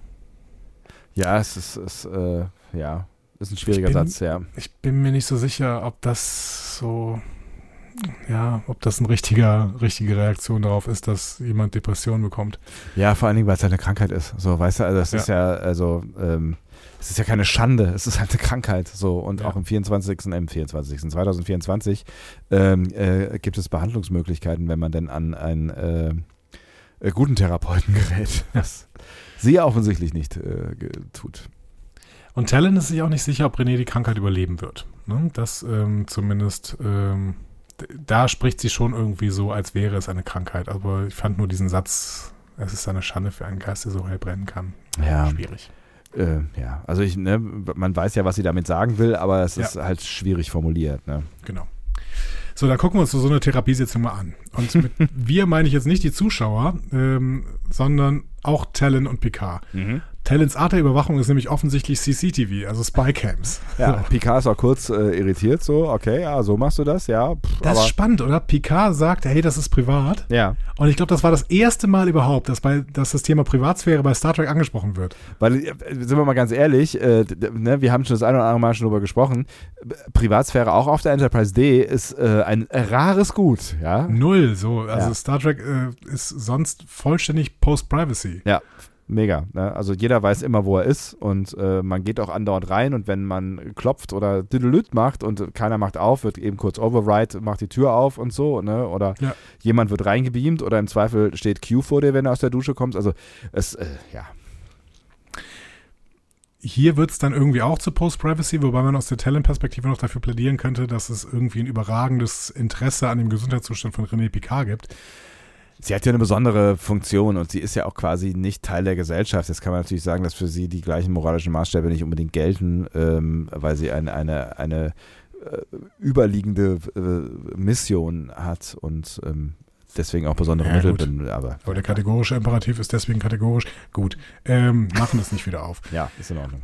Ähm, René zweifelt auf jeden Fall gerade an allem. Vor allem daran, ob sie dem Druck der Europamission gewachsen ist. Sie hat Angst. Und der Therapeut stärkt sie darin. Meint, ja, ja der Angst, die Angst, das könnte dein Berater sein. Äh, vielleicht äh, rät dir die Angst auch, dass du vielleicht einfach noch nicht bereit bist. So viel, wie ich über die kognitive Verhaltenstherapie weiß, ist das kein therapeutischer Ansatz. Das erkennt der Picard auch relativ schnell. Genau. Ja. Also im Gegenteil. Ne? Also wenn man kognitive Verhaltenstherapie mal so ein bisschen kennt, dann ist, glaube ich, die wichtigste Regel, dass man nicht vor Angst auslösenden Situationen flüchten sollte. Ne? Ja. Stattdessen irgendwie Denkabläufe rationalisieren, ne? Angst verstehen, so. Ne? Mhm. Naja. Picard ist auf jeden Fall dann sehr, sehr empört über das Verhalten des Psychiaters und will sein Gesicht sehen. Ja. Und ja, es ist Q. Hast du es gewusst? Na, in dem Moment, wo Picard plötzlich sich empört, da habe ich gedacht, ah, Moment, wer ist denn dieser Psychiater? Hast Ich, du schon vorher gewusst? Ja, ich habe, ich, also gewusst habe ich es nicht, aber ich habe es tatsächlich vermutet. Also ich habe wieder mal vermutet, dass es entweder ähm, äh, irgendeine dieser, dieser Sung-Inkarnationen äh, Stimmt, das ist. hätte natürlich auch sein können. Ne? Ähm, oder, oder Q, weil ich mich schon gewundert habe, dass ähm, diese Person mit so einer seltsamen Stimme spricht, was mich äh, darauf hat kommen lassen, dass diese Person die Stimme erinner, äh, verändert, damit wir sie nicht sofort erkennen.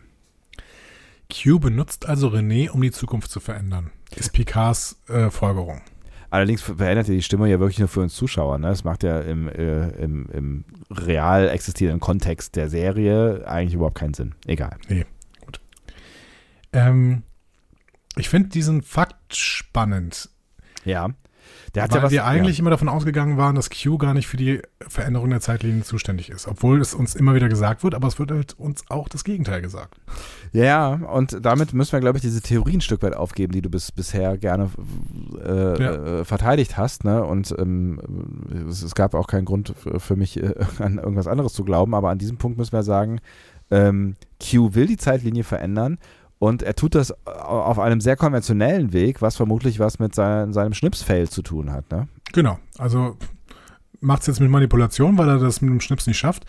Ähm, aber warum? Also ist Ja. die Situation der Menschheit in unserer bekannten Zeitlinie Q-feindlich? Weil irgendwann erzählt man uns ja auch in Discovery, ja, das äh, Q ist schon ewig nicht mehr gesehen worden oder so. Also was will Q? Also es muss ja eigentlich irgendwas auch mit seiner persönlichen Situation zu tun haben. Das heißt, er äh, muss irgendeinen persönlichen Nutzen daraus ziehen, ähm, dass er die Zeitlinie wieder äh, verändert. Also verändert halt ins, ähm, ins Schlechte quasi. Ne? Mhm. Ähm, Oder vielleicht durchblicken wir nicht, dass er eigentlich jetzt mit dran arbeitet, dass die Zeitlinie ins Richtige gerät.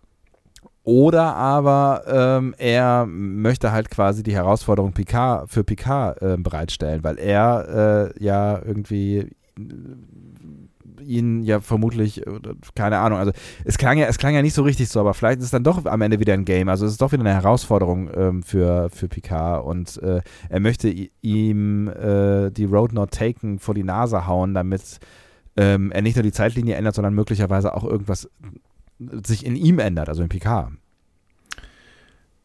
Das könnte sehr, sehr gut sein. Ne? Das, äh, das, also er sagt ja auch, Picard ist das äh, Spielfeld, auf dem das Ganze stattfindet. Das Ja. heißt, vielleicht geht es wirklich darum, dass sich in Picard irgendwas ändert, damit es ja, anders wird. Ich frage mich immer noch, warum Q diesen Satz sagt, dass es die, ähm, dass es die Welt ist, die die Menschen selbst erschaffen haben. Ne? Also wenn er aktiv eingreift, dann haben es ja die Menschen eben nicht selbst erschaffen, sondern er. So. Ja. Und ich frage mich immer noch, warum Picard in Penance Q anguckt und sagt, ey Q, dir geht's hier nicht gut. Stimmt, ja. Also irgendwas ist da noch schief, was ich noch nicht durchblicke.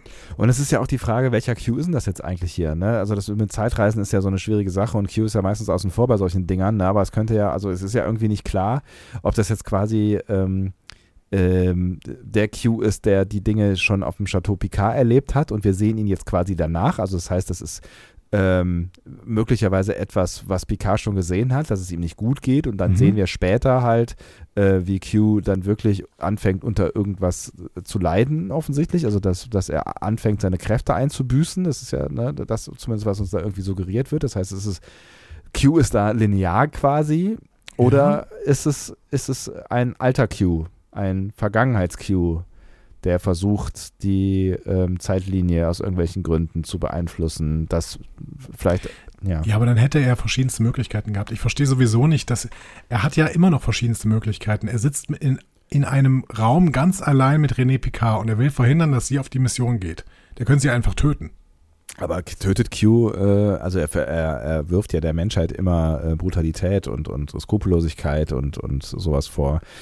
Ähm, Also du meinst, es passt nicht zu ihm, dass er einfach so ein Trickster ist und deswegen manipuliert lieber. nee, der ist ja nicht irgendwie, der ist ja nicht böse, ne? Also der ist, ähm, ich weiß auch nicht, was er ist. Er ist jetzt auch nicht nett. also er ist ja schon irgendwie, er ist ja schon irgendwie eine Gegnerfigur, ne? Aber ähm, er, er, eigentlich macht er ja nichts außer Nerven. Also er, klar, er bringt die Enterprise zum Beispiel immer mal wieder wirklich in Gefahr, aber er löst diese Gefahr ja im Zweifel auch wieder auf. Oder Aber, aber er hat bei Q Who war verantwortlich dafür, dass die ganzen Leute da gestorben äh, sind, als die Borg die Enterprise angegriffen haben. ja, das stimmt. Aber so richtig.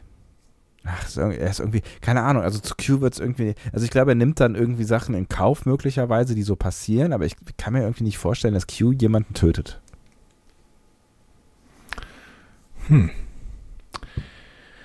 Dann, wir gehen mal weiter. Ja. Wir lernen den neuen Sung-Charakter kennen. Mhm. Adam Sung. Finally. Ja, Brent Spiner damit als der siebte Sung, wenn wir Androiden mitzählen. Bekommst du alle zusammen? Boah. Ähm, äh, Data Law Before. Mhm. Äh, Sung halt. also Nunin der- Sung, ja. Äh, Genau, Nunin heißt er, äh, richtig. Also der, der Schaffer von äh, all, äh, Schaffer, Schöpfer von all diesen. Kannst du dich noch erinnern, äh, dass ich dir mal die Frage gestellt habe, warum es Nunien Sung und äh, Khan Nunien Singh gibt? Oh. Äh, ich kann mich nicht mehr, mal erinnern, dass du mir die Frage gestellt hast. Nee, tatsächlich nicht. Äh, der Name ist so ein Name von einem alten Kriegskameraden von Roddenberry, den er irgendwie suchen wollte. Ah, ich erinnere mich. Jetzt erinnere ich mich wieder. Ja. Ja, doch, tatsächlich. Okay, ja. Ähm, so, das sind vier. Wie viel Ja. sind Sieben insgesamt? Sieben. Dann ähm, gibt es natürlich den, ähm, äh, den Zung in, in Picard Staffel 1, der äh, Picard in einen Golem verwandelt. Fünf. AI, AI Sung, Altern Inigo. Ah ja, genau. Ähm, jetzt diesen hier sind sechs. Welcher ist denn der siebte? Warte, lass mich kurz drüber nachdenken. Gerne. Äh, der ist aber nicht in, ähm, soll ich jetzt Old Track sagen? Der ist ein Pur-Track. Der ist in Pur Track. Ja. Es gibt noch, es gibt noch einen, also einen aus Fleisch und Blut dann wahrscheinlich, ne? Mhm. In der Zeitreise.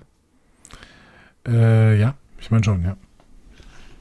Ja, da gibt es irgendeinen, irgendeinen Zungenvorfahrer, aber ich, mir fällt's in der, ich wüsste jetzt gerade nicht wo, aber wenn du es mir sagst, weiß ich Oh, ich weiß nicht mehr, ob das eine Zeitreise ist. Ich habe Enterprise so schlecht auf dem Schirm. Es ist Enterprise und der Mann heißt Eric Sung, äh, also äh, Arik quasi. Ah, okay. Ähm, ich meine, In war eine- Enterprise, ja. Ja, der macht diese Nummer mit dem Augment-Virus. Ähm, ja, das. Nee. Nee, es war keine, äh, das war die Augment-Krise, das war keine Zeitreise. Ah, okay. Ja. Brent Spiner hat auch alles mitgemacht, ne? Jeden Scheiß. Na, jeden Scheiß. Nein. Ich liebe ihn. Ich liebe ihn wirklich. Ja, ich auch. Das ist, ich, das ist also, Aber es ist, es ist halt auch, also, ne, man kann, man kann ihm ja vorwerfen, also ich meine, er hatte natürlich auch äh, irgendwie, äh, nee, kann man nicht. Also eigentlich, eigentlich ist er kein schlechter Schauspieler. Und ich finde, hier, hier, hier sieht man es auch mal wieder, weil ich finde, der, dieser Song, den wir jetzt hier sehen, der unterscheidet sich schon sehr von allen anderen mal, mal wieder so. also ne? ich glaube, Jonathan Frakes ist tatsächlich ein wesentlich schlechterer Schauspieler als Brent Spiner. Ja. Würde er auch selber sagen. Damit beleidigen wir, glaube ich, keinen von beiden. Nee, ich glaube auch. Und, Und- ich meine, auch Data hat er ja eigentlich echt gut gespielt, so, ne? Also das ist ja schon, das musste er Ja. auch erstmal, ähm, das musste er auch erstmal machen, sowas, so, so was komisch Künstliches äh, zu spielen, ne? Ja, und er hat auch ein paar Rollen außerhalb von Star Trek äh, bekommen, tatsächlich, ne? Keine Ahnung, Wealth 13 oder, oder äh, Independence Day. Ja, richtig. Beispiel. Oh ja, ja, genau. Aber da hat er das gleiche gespielt, da hat er auch einen Song gespielt. Ja, ein Song mit sehr, sehr langen Haaren. Ja. Ähm, Adam Sung hält auf jeden Fall ein flammendes Plädoyer für Gentechnik über das wahre Potenzial des menschlichen Genoms und eine Zukunft frei von Krankheiten. Wir Ja. werden sehr viel über diese Szene reden müssen. also, es ist ja in jeder Diskussion irgendwie dasselbe. Ne? Argumentation von Befürwortern von Gentechnologie sind irgendwie unterkomplex, zumindest bei Star Trek. Ähm, Genforschung, wie er sie hier anpreist, bleibt auch ethisch problematisch, weil sie halt nicht nur genutzt wird, um Krankheiten zu beenden, sondern auch um den Menschen zu optimieren. Ja. Womit gleichzeitig dann eine Pflicht zur Benutzung einhergehen wird. Ich vergleiche das immer gerne mit diesem perfekten Doping. Ne? Also wenn man wie an, am Anfang der 2000er Jahre, ne, als alle Radsport geguckt haben, als alle Tour de France geguckt haben und dann die großen Skandale kamen. Ja. Ne? Da haben dann ganz viele auch vorgeschlagen, ja, dann lass doch einfach im, Radsport Doping erlauben. So, lass es doch legalisieren. Ja. Weil die sind ja äh, Leute, die dürfen ja über ihren eigenen Körper entscheiden. Das Problem ist dann, dass, dass dann alle NachwuchssportlerInnen dazu gezwungen würden, äh, werden würden, zu dopen. Weil Ja, die klar. sonst nicht mehr mithalten könnten. Ja. So, das, das ist eben das große Problem. Deswegen äh, ist Gentechnologie auch so ein Problem, problematisch, weil wenn wir erlauben, dass Menschen sich damit optimal verändern, dann müssen das im Prinzip auch alle tun, weil alle anderen sind dann abgehangen. Ja, es ist, es ist halt ein äh, großes äh, ethisches Dilemma am Ende, weil ähm, damit halt die ganze Gentechnik irgendwie in den Dreck gezogen wird. Und Inte Gentechnik ist halt total faszinierend und wahnsinnig fähig. Und was er da sagt, ähm, ne, was Krankheiten angeht, ah, das hat ja auch super viel Potenzial. Das ist ja mega spannend, was mit Gentechnik mittlerweile alles äh, möglich ist. Ne? Hier so CRISPR-Cas, also diese Genschere, die ja wirklich sehr präzise ähm, äh, einfach, einfach Dinge verändern kann. Und es ist wahnsinnig, äh, äh, wahnsinnig spannend. Und wenn, das wird ja dann zum Beispiel bei Pflanzen auch immer so verteufelt, aber am Ende ist es ja nichts anderes als das, was auch durch Kreuzen gemacht wurde, nur sehr viel präziser, sehr viel genauer. so, ja. ne? Ähm, und deswegen finde ich, ist es irgendwie immer blöd, wenn diese Gentechnik immer so komplett verteufelt wird, weil sie auch wahnsinnig viel Potenzial hat. Ja, man muss verantwortungsvoll mit ihr umgehen und ja, gerade wenn es um den Menschen geht, sollte man nochmal doppelt und dreifach drauf gucken, was man damit machen sollte und was nicht. Aber man sollte halt auch irgendwie nicht die, die, die Chancen übersehen, die da drin stecken. Und ich finde, die Diskussion wird auch hier wieder zu wenig geführt. Vielleicht kommt das aber auch noch in der Staffel, deswegen möchte ich ja nicht zu, zu äh, vorschnell urteilen. Songs Absichten sind ja total verständlich. Ne? Seine Ja. Tochter leidet unter einem genetischen Defekt, in, der, äh, in dem Staub irgendwie ihre Atemwege ruiniert und UV-Licht ihr Blut in Gift verwandelt. Wie später gesagt wird. Also muss sie ihr Leben in einem dunklen Reihenraum verbringen. Ja. So. Unschön. Deswegen können wir verstehen, dass er da eingreifen will, genau wie wir, und ich erinnere daran, in Dr. Bashir, I presume, Ja. äh, Richard Bashir verstehen konnten. Ne? Und wieder nimmt Star Trek hier auch den Standpunkt ein, den es seit Wrath of Khan einnimmt, nämlich Transhumanismus ist schlecht. Mhm. Und ich würde es gerne mal ausdiskutieren. Aber das bringt nichts, wenn diese Pro-Faktion wie hier in dem Song so unterkomplex argumentiert. Und das passiert in Star Trek immer, weil der, weil dieser Roddenberrysche Advanced Human halt ein Mensch ohne Genverbesserung ist. So, und deswegen müssen wir in Star Trek immer sagen, der Mensch, der schafft das mit der moralischen Verbesserung aus sich selbst heraus. Der braucht den Transhumanismus nicht und deswegen ist der Transhumanismus schlecht, weil er ja auch schlechte Seiten hat. Aber es wird niemals irgendwie Pro und Contra gegeneinander abgewägt. Hier auch wieder erstmal nicht. Vielleicht kommt es ja noch irgendwann. Ja, ja, ja, er wird ja auch relativ schnell, dann äh, kriegt er ja eine Breitseite am Ende, ne? Ähm, ich finde es, ja, ich finde auch, äh, äh, ich finde auch tatsächlich irgendwie schade, weil es ja auch eine Chance wäre, ähm, das haben, haben wir ja damals schon gesagt äh, bei äh, Dr. Begia Presume, dass es eine Chance wäre, das wirklich mal auszudiskutieren. Ähm, und, und mal ernsthaft irgendwie auch Pro und Contra gegeneinander äh, abzuwägen. Und ich meine, ähm, ne, jetzt habe ich gerade noch über hier Elon Musk gesprochen, der ähm, äh, die Menschheit weiterbringen will, indem er sie zu einer Space Nation macht, quasi, ja. Mhm. Ähm, äh, ja, das ist, das ist halt auch ähm, Fortschritt durch Technik. Grüße. Ähm, äh, ich kriege krieg kein Geld von Audi. Ähm, am Ende ist es, ist, ist, ist, Nur geht- von der FDP. nur von FDP. ja, besser als. kriegen wir gerade alle Geld. Ja, das ist richtig, danke. Ich meine, die leitet ja auch mittlerweile unsere Koalition. Aber das ist ein anderes Thema, wir wollten ja nicht politisch werden. Ähm, wobei die FDP-Plakate mir gerade im äh, Wahlkampf hier am besten gefallen, weil sie so komische. Egal. Auf jeden Fall besser als. Die, Entschuldigung, ich, ich bin gleich fertig. Ähm, ich ich finde es ganz groß, dass jetzt hier in, in ähm, äh, Köln, ich weiß nicht, wie es bei euch ist auf dem Land, äh, in Köln überall noch Plakate von Hein Esser rumhängen. Ähm, dass es noch niemand geschafft Nee. hat, die abzuhängen. Es ist so. Ein Essen, ein Esser äh, hängt nicht rum, es hängt nur überall äh, wüst rum. Und ich finde, es gibt selten einen Menschen, der so unsympathisch äh, auf mich wirkt wie wüst. Und der andere, ist, der hier auf dem Land irgendwie gewählt werden kann, ist dieser, dieser Kettenhund äh, Lötgen.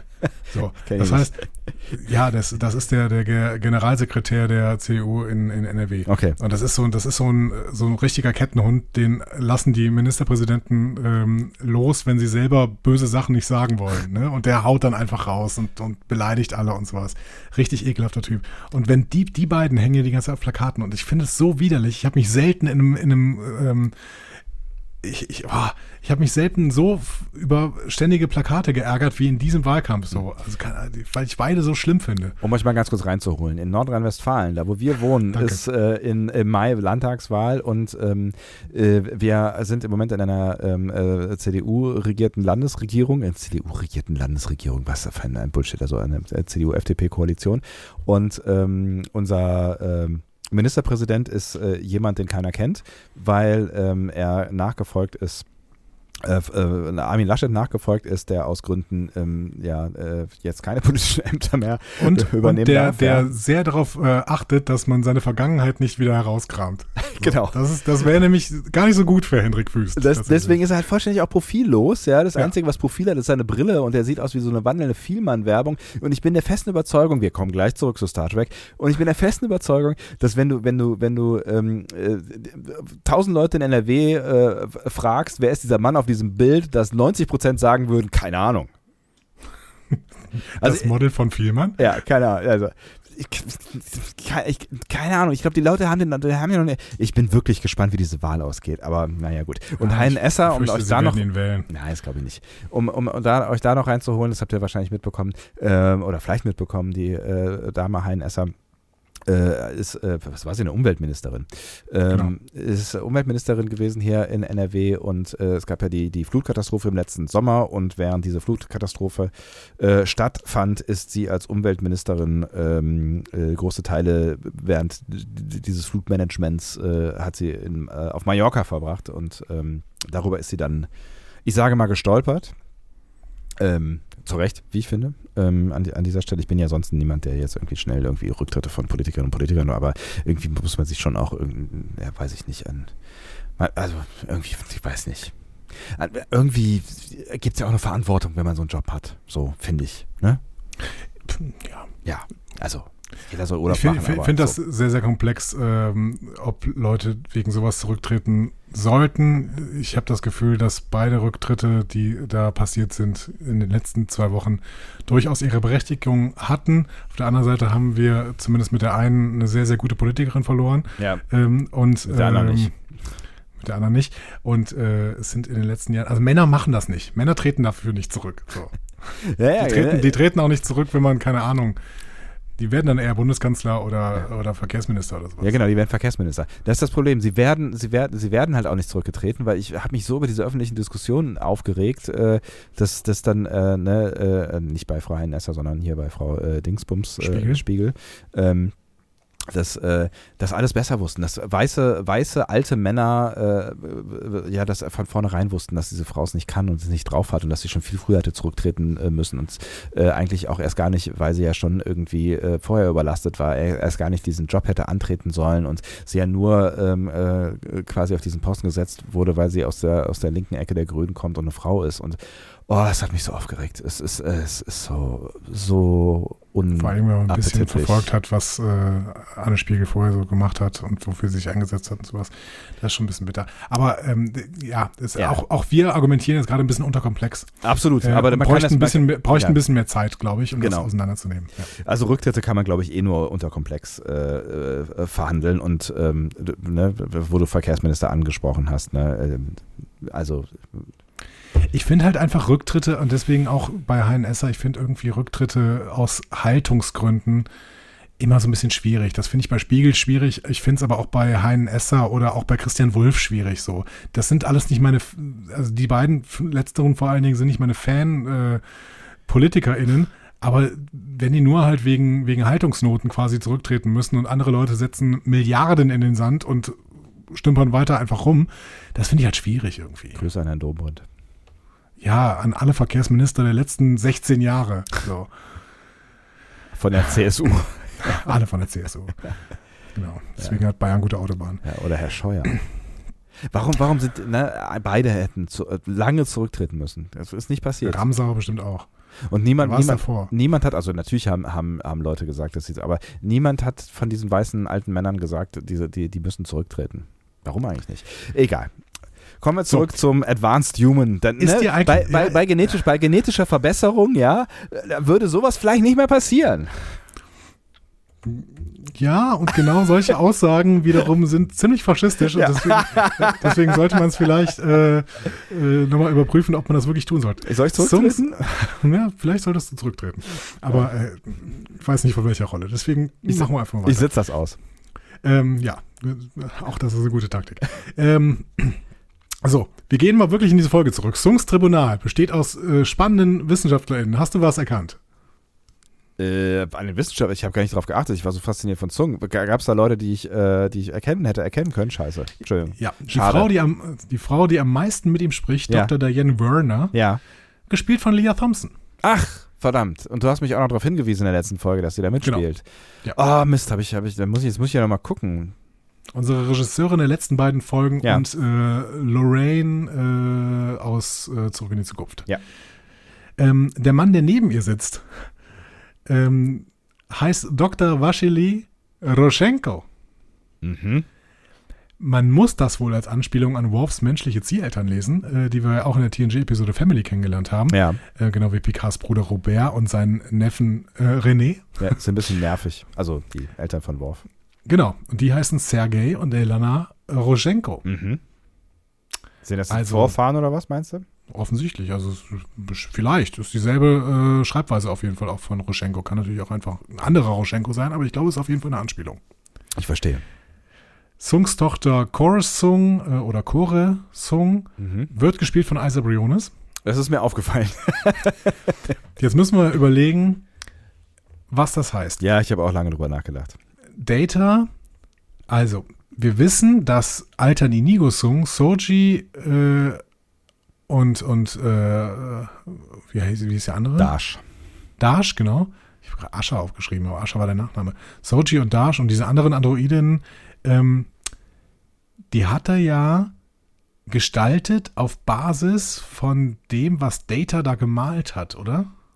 Ja, ich meine auch, dass das, dass das äh, genau auf das Gemälde zurückgeführt äh, geführt wird, was Picard dann in seiner, seiner Schatzkiste da äh, im, im Lager hat. Ne? Also hat Data einfach eine Vorfahrin von ihm gemalt? Mit Coruscant? Ja, ist jetzt die Frage, hat er das, hat er das bewusst gemalt oder hat das ähm, ähm, äh, äh, sein, sein Papa quasi in seinen Kopf Nunien. irgendwann gesetzt? Nunien, Dankeschön. Nunien, ja, oder der, Nunien hatte irgendwo ein Fotoalbum. Data hat sich daran erinnert oder so. Das kann natürlich auch sein. Es wird uns natürlich einfach nicht erzählt, wir auch. Ne? Ähm, Aber ich glaube, man könnte hier was konstruieren, sodass das hinkommt, dass äh, äh, Koresung auf jeden Fall die Vorfahrin beziehungsweise das Vorbild für Soji und Dash war und so die anderen. Ja, also genau, ich habe auch so ein bisschen drüber nachgedacht und man kann, glaube ich, mehrere Dinge konstruieren, äh, dass es irgendwie funktioniert, weil ich auch kurz irritiert war und dachte, Moment, kann das, kann das klar gehen? Aber ähm, ich glaube, man, man kann da Erklärungen für finden, die auch jetzt nicht total hanebüchen sind. Und das wäre eine. Also zwei eigentlich ja schon. Entweder äh, Nunien hat es irgendwie in Datas Core mit eingepflanzt oder ähm, die haben mal zu seinem Fotoalbum geguckt. Also irgendwie muss es so gelaufen sein. Ja. Ich habe erst gedacht, okay, ihr könnt doch nicht einfach jede, jede Person einfach doppelt besetzen. So, das ist, das ist ein bisschen so wie, wie äh, im Literaturkurs von irgendwelchen äh, Zwölfklässlern, wo man gesagt hat, ja, aber die müssen alle noch eine Rolle bekommen. Das heißt, sie spielen jetzt einfach noch jemanden. Ja, ist schon so ein bisschen so, ne? Aber auf der anderen Seite habe ich mich auch gefreut, ähm, also Briones äh, einfach nochmal zu sehen, weil sie bisher ja ein wenig unterrepräsentiert ist in dieser Staffel. Das stimmt. So, Sung wird von diesem Tribunal auf jeden Fall für seine genetischen Experimente bestraft. Und auch hier haben wir noch eine sehr interessante Anspielung, einen sehr deepen Cut, ähm, nämlich auf das Werk von Terry Metellus. Äh, es wird nämlich gesagt, er hat genetische Experimente an Soldaten einer privaten Militärorganisation, nämlich Spearhead Operations, durchgeführt. Aha. Spearhead Operations, damit werden jetzt zwei Universen verbunden, nämlich das Star Trek-Universum und das Universum von der Serie, bei der Terry Metellus vorher Showrunner war, nämlich 12 Monkeys. Ach. In 12 Monkeys ist Spearhead nämlich wirklich eine private Militärorganisation, die alle möglichen Experimente durchführt, um zu versuchen, eine so Seuche zu heilen, die die Erde verwüstet. Ähm, ethisch höchst fragwürdig. Ja. Finde ich schön und ich Spoiler schon mal, es wird nicht die letzte 12 Monkeys Anspielung in dieser Folge gewesen sein. Das ist ja witzig. Muss ich die Serie eigentlich gucken? Hast du die gesehen? Habe ich nicht gesehen. Der Film, hat, der, Ähm, der Film hat mich äh, schon angestrengt, aber er war auch irgendwie spannend. Ähm, ich weiß sehr allerdings, verstörend ja, irgendwie. sehr verstörend. Ich weiß nicht mehr genau, was da, was da, äh, was da passiert. Ich erinnere mich nur an den Zustand, in dem er mich hinterlassen hat. Deswegen weiß ich nicht, ob ich die Serie gucken will. ja, vielleicht wäre es mal ein Blick wert. Ja, ist, auch, ist ja schon ein bisschen älter jetzt, ne? Ja, aber auch fünf Jahre oder sowas, ne? Ähm, Diane Werner spricht noch die Shenzhen Conven- Conventions an. Ja. Ähm, und ich verstehe, dass Shenzhen jetzt ein Ort ist, an dem die Erde sich einen Vertrag gegeben hat, der Genmanipulation verbietet. Weißt du was über Shenzhen? Nee. Das ist eine, eine Planstadt in China ähm, mit extrem vielen Hightech-Unternehmen. Also da sitzen, der Hauptsitz haben da Huawei, Skyworth, äh, DJI, Also Silicon Valley ja in China. ZTE. Eines der, Ja. ja. Also es gibt ja noch ein paar irgendwie. Ähm, auch Foxconn aus Taiwan hat da äh, einen sehr, sehr wichtigen Sitz. Also Die Apple Chinesen würden- quasi. Genau, die Chinesen äh, würden natürlich auch sagen, das ist ja auch eine chinesische Firma. Mhm. Ähm, ja, Apple, aber ohne Foxconn läuft ja auch wenig auf dem, dem Spielkonsolenmarkt. Ne? Die stellen zum Beispiel alle Spielkonsolen der großen Anbieter her, also für Microsoft, Sony und Nintendo. Ach, ey, ist das so? Krass. Das alles von Foxconn. Ne? Das wusste ich nicht. Äh, die sitzen alle in Shenzhen und äh, dann kann man schon verstehen, dass in Shenzhen tatsächlich auch mal darüber gesprochen wird, was man eigentlich mit äh, Genmanipulation machen sollte und was nicht. So. Ja, es ist auf jeden Fall eine spannende Anspielung, weil, ne, ich meine, äh, wir, wir verlassen ja gerade gefühlt irgendwie so ein bisschen die ähm, äh, USA-zentristische Welt, äh, ne, und es ist natürlich irgendwie ganz spannend, äh, ob wir irgendwann zum Beispiel in der China-zentristischen Welt äh, unterwegs sind, ne? Shiny wäre das auf jeden Fall. Uh, war das ein Wortspiel? ja, ja, ja, nicht ja, schlecht, ja, oder? ja. Nicht schlecht. Ich bin mir nicht so ganz sicher. Ähm, ja, aber du hast schon verstanden, wohin das gehen sollte, ne? Dieses Wortspiel. Shiny? Ich lasse es jetzt mal offen. Ja, ist in Ordnung. Vielleicht Unsere ZuhörerInnen werden es in die Kommentare schreiben, weil sie hab haben es das falsch verstanden. Okay. Ähm, Adam Sung wird jetzt also die Forschungslizenz entzogen. Aber am Abend nach diesem Erlebnis bekommt er ein Angebot. Ja. Auf seinem Computer entstehen plötzlich die Worte I can help. Und im 3D-Printer entsteht eine Visitenkarte. Q. Und diese Visitenkarte war übrigens offen verborgen. Hiding in plain sights. Die ist nämlich seit der ersten Folge der dritten Staffel im Vorspann zu sehen. Ach, echt? Ich hatte ja gesagt, da ist irgendwie so ein komischer, ähm, komischer Korridor, durch den die da rumfliegen. Und das Ja. ist die Visitenkarte von Q. Ach, witzig. Okay, da habe ich nicht drauf geachtet. Geil. So, Sebastian, und jetzt musst du ein bisschen, mal ein bisschen handeln. Auf der Karte steht nämlich eine Telefonnummer. Ernsthaft? Ja, und die rufst du jetzt mal an. Ähm, okay, wollen wir Q anrufen oder wie? Wir wollen jetzt Q anrufen. Wir wählen die, äh, also USA-Vorwahl ist plus 1, ne? Oder 001 oder so. Ne? Weiß ich nicht genau. Plus 1 muss eigentlich funktionieren, oder? Äh, es, es ist, es ist 00, ich habe noch nie in den USA, glaube ich, angerufen. Da, da wahrscheinlich schon, aber ist es 001 oder 0001? Nee, 001 ist es, ne? 001 müsste Ja. es sein. Oder plus 1. Ich weiß nicht, plus 1 reicht ja meistens irgendwie. Ja, aber 001 ist doch, schaffe ich, kriege ich getippt. Ja.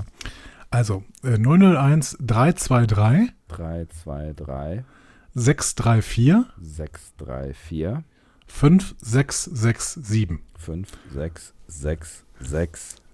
4, 5667. 5, 6, 6, 6, 7. Nee, 5667. Oh, es war Nur eine 6 zu 4. Zwei Sechsen.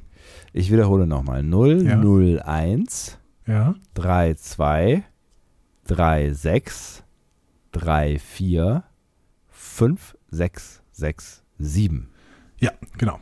Jetzt bin ich total gespannt, wer da dran geht. Ich auch. Klingelt Hello. schon?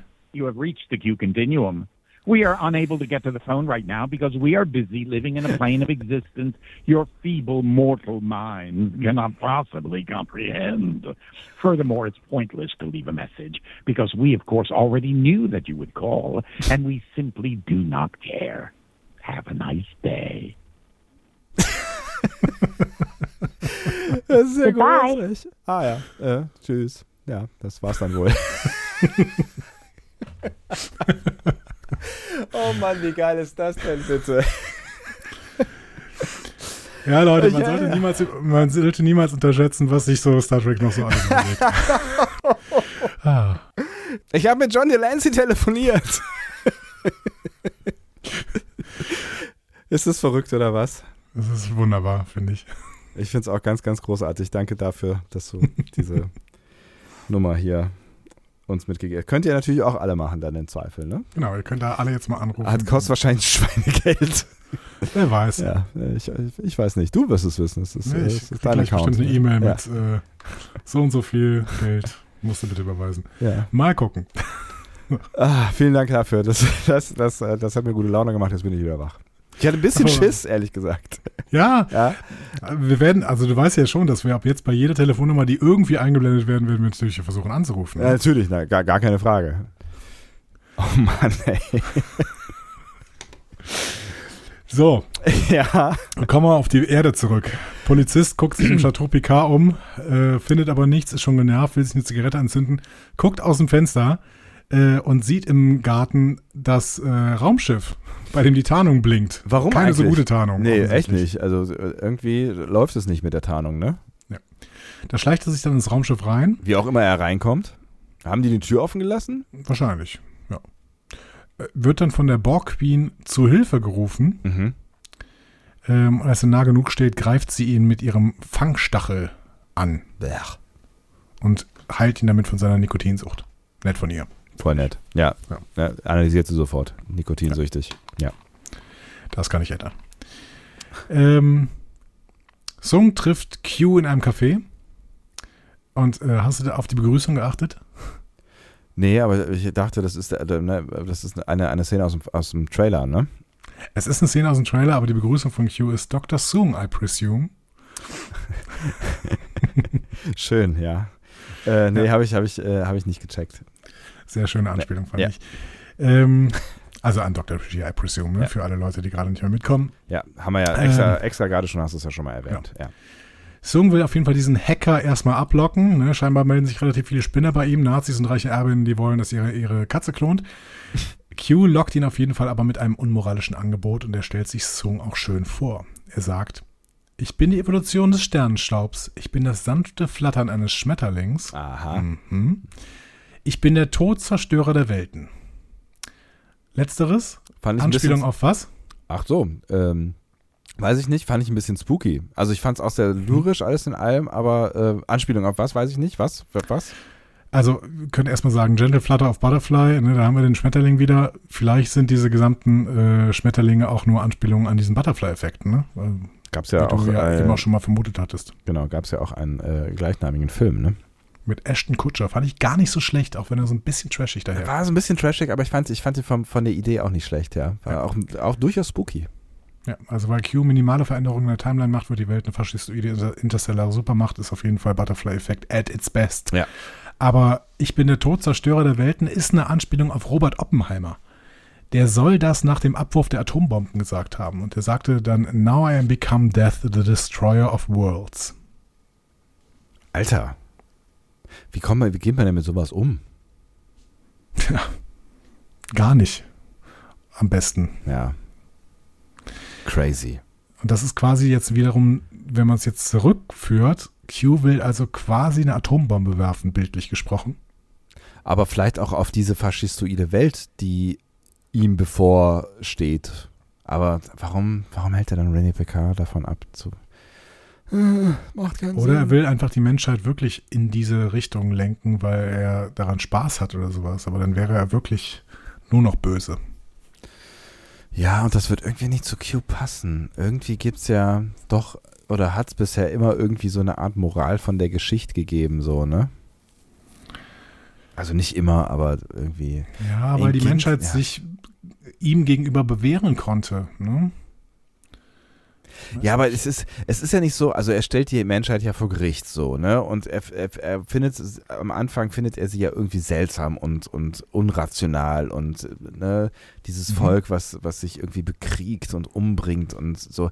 Aber er hat ja auch irgendwie eine Faszination für die Menschen, so, ne? Und die hat er ja eigentlich schon die ganze Zeit. Also warum gibt er sich so viel mit ihnen ab, so, ne? Also er beschäftigt sich ja ununterbrochen offensichtlich mit diesen Menschen und kommt immer wieder zu ihnen zurück. Tja, I don't know. Me neither. Vielleicht ist Q am Ende doch Gott. Gott. Fände ich nicht so schön. ähm, hier gibt Sung auf jeden Fall ein Mittel, welches Korra heilen soll, Mhm. ähm, um sich attraktiver zu machen und Sung damit in der Hand zu haben. Wir werden es nachher sehen. Ja. Ähm, gehen erstmal zu Talon und Picard zurück. Talon stellt Picard jetzt die wichtigsten Fragen. Warum schnippst Q nicht? Weil dann, dann wäre die Europamission einfach weg. Und Picard sagt, ja, keine Ahnung. Im Endeffekt sind sich die beiden nur sicher, dass René die nächsten 15 Stunden nur über, überstehen muss. Dann geht sie in Quarantäne und das ist sowas wie der Point of No Return für René. Mhm. Easy. Wobei ich immer gedacht habe, wobei Q sicherlich noch irgendwelche anderen Möglichkeiten finden würde, die Europamission zu verhindern, oder? Ja, keine Ahnung, also ist halt die Frage, ne? wenn er nicht schnipsdingsen kann, dann muss er natürlich auch erstmal äh, irgendwie da rankommen, so, ne? Also mit konventionellen Methoden äh, sich in die Nase einzuhacken, ist wahrscheinlich auch nicht so einfach. Ja, aber er hat es schon irgendwie geschafft, der Therapeut von René Picard zu werden. Ich fand das, äh, das stelle ich mir auch ziemlich schwierig vor mit konventionellen Methoden. Ja, das stimmt natürlich. Naja, weil am Abend vor der Quarantäne eine Gala stattfindet, haben sie jetzt auf jeden Fall einen Plan. Auf dieser Gala äh, auf René aufpassen, damit sie am nächsten Tag in Quarantäne gehen kann. Weil René muss auf jeden Fall teilnehmen, fand ich auch irgendwie so strange, ne? Also, naja, gut, von mir aus Sponsoren, tralala, aber äh, ne, dass man quasi als, als Astronaut dann sich dann nochmal die Kante geben soll, offiziell drei Tage bevor man in den Weltraum fliegt. Also, ne, weiß ich nicht, ob man da nicht auch lieber mal eine Runde ausschlafen sollte. Aber das haben wir auch in dieser Apple TV Ronald D. Moore Serie gesehen, oder? Dass die da immer feiern, bevor sie in Quarantäne gehen. Ja, das stimmt, aber die, die saufen und rauchen ja eh die ganze Zeit eigentlich. Ne? Also, Das stimmt. Das ist, ist ja auch, und da ist, ja, das waren ja, das waren die 60er. 2024 ist man weiter, oder? Ja, nur mit der Nikotinsucht. Obwohl, auch das nicht in Frankreich. Nee, stimmt. Liberté toujours. ähm, Ja, Audi und Gouloirs. Unsere neuen Werbepartner. das ist ein sehr, sehr guter Werbepartner. Auf jeden Fall. in den 90ern. Die Borg Queen ähm, ruft Jurati in das Schiff, äh, konfrontiert sie mit dem gefangenen Polizisten Leclerc. Das ist auch ein schöner französischer Name. So heißen und sie alle. Supermarkt. Ja. Ähm, und äh, sie konfrontiert ihn mit einem Angebot, stattdessen Jurati ins Kollektiv zu übernehmen. Und damit kommt die Queen fast in Juratis Kopf. Ne? Ja, es, es wird spannend, ne? Es wird, es- ich finde es eine sehr spannende Szenerie, die hier gerade aufgebaut wird. Ja. Ähm, weil man, man, man, also irgendwie habe ich trotzdem immer so ein bisschen oder eigentlich schon Jurati vertraut, so, ne? Also Mhm. irgendwie habe ich schon das Gefühl gehabt, dass sie dafür jetzt nicht äh, hundertprozentig empfänglich ist, aber uns wird ja schon auch gezeigt, dass sie die Idee zumindest irgendwie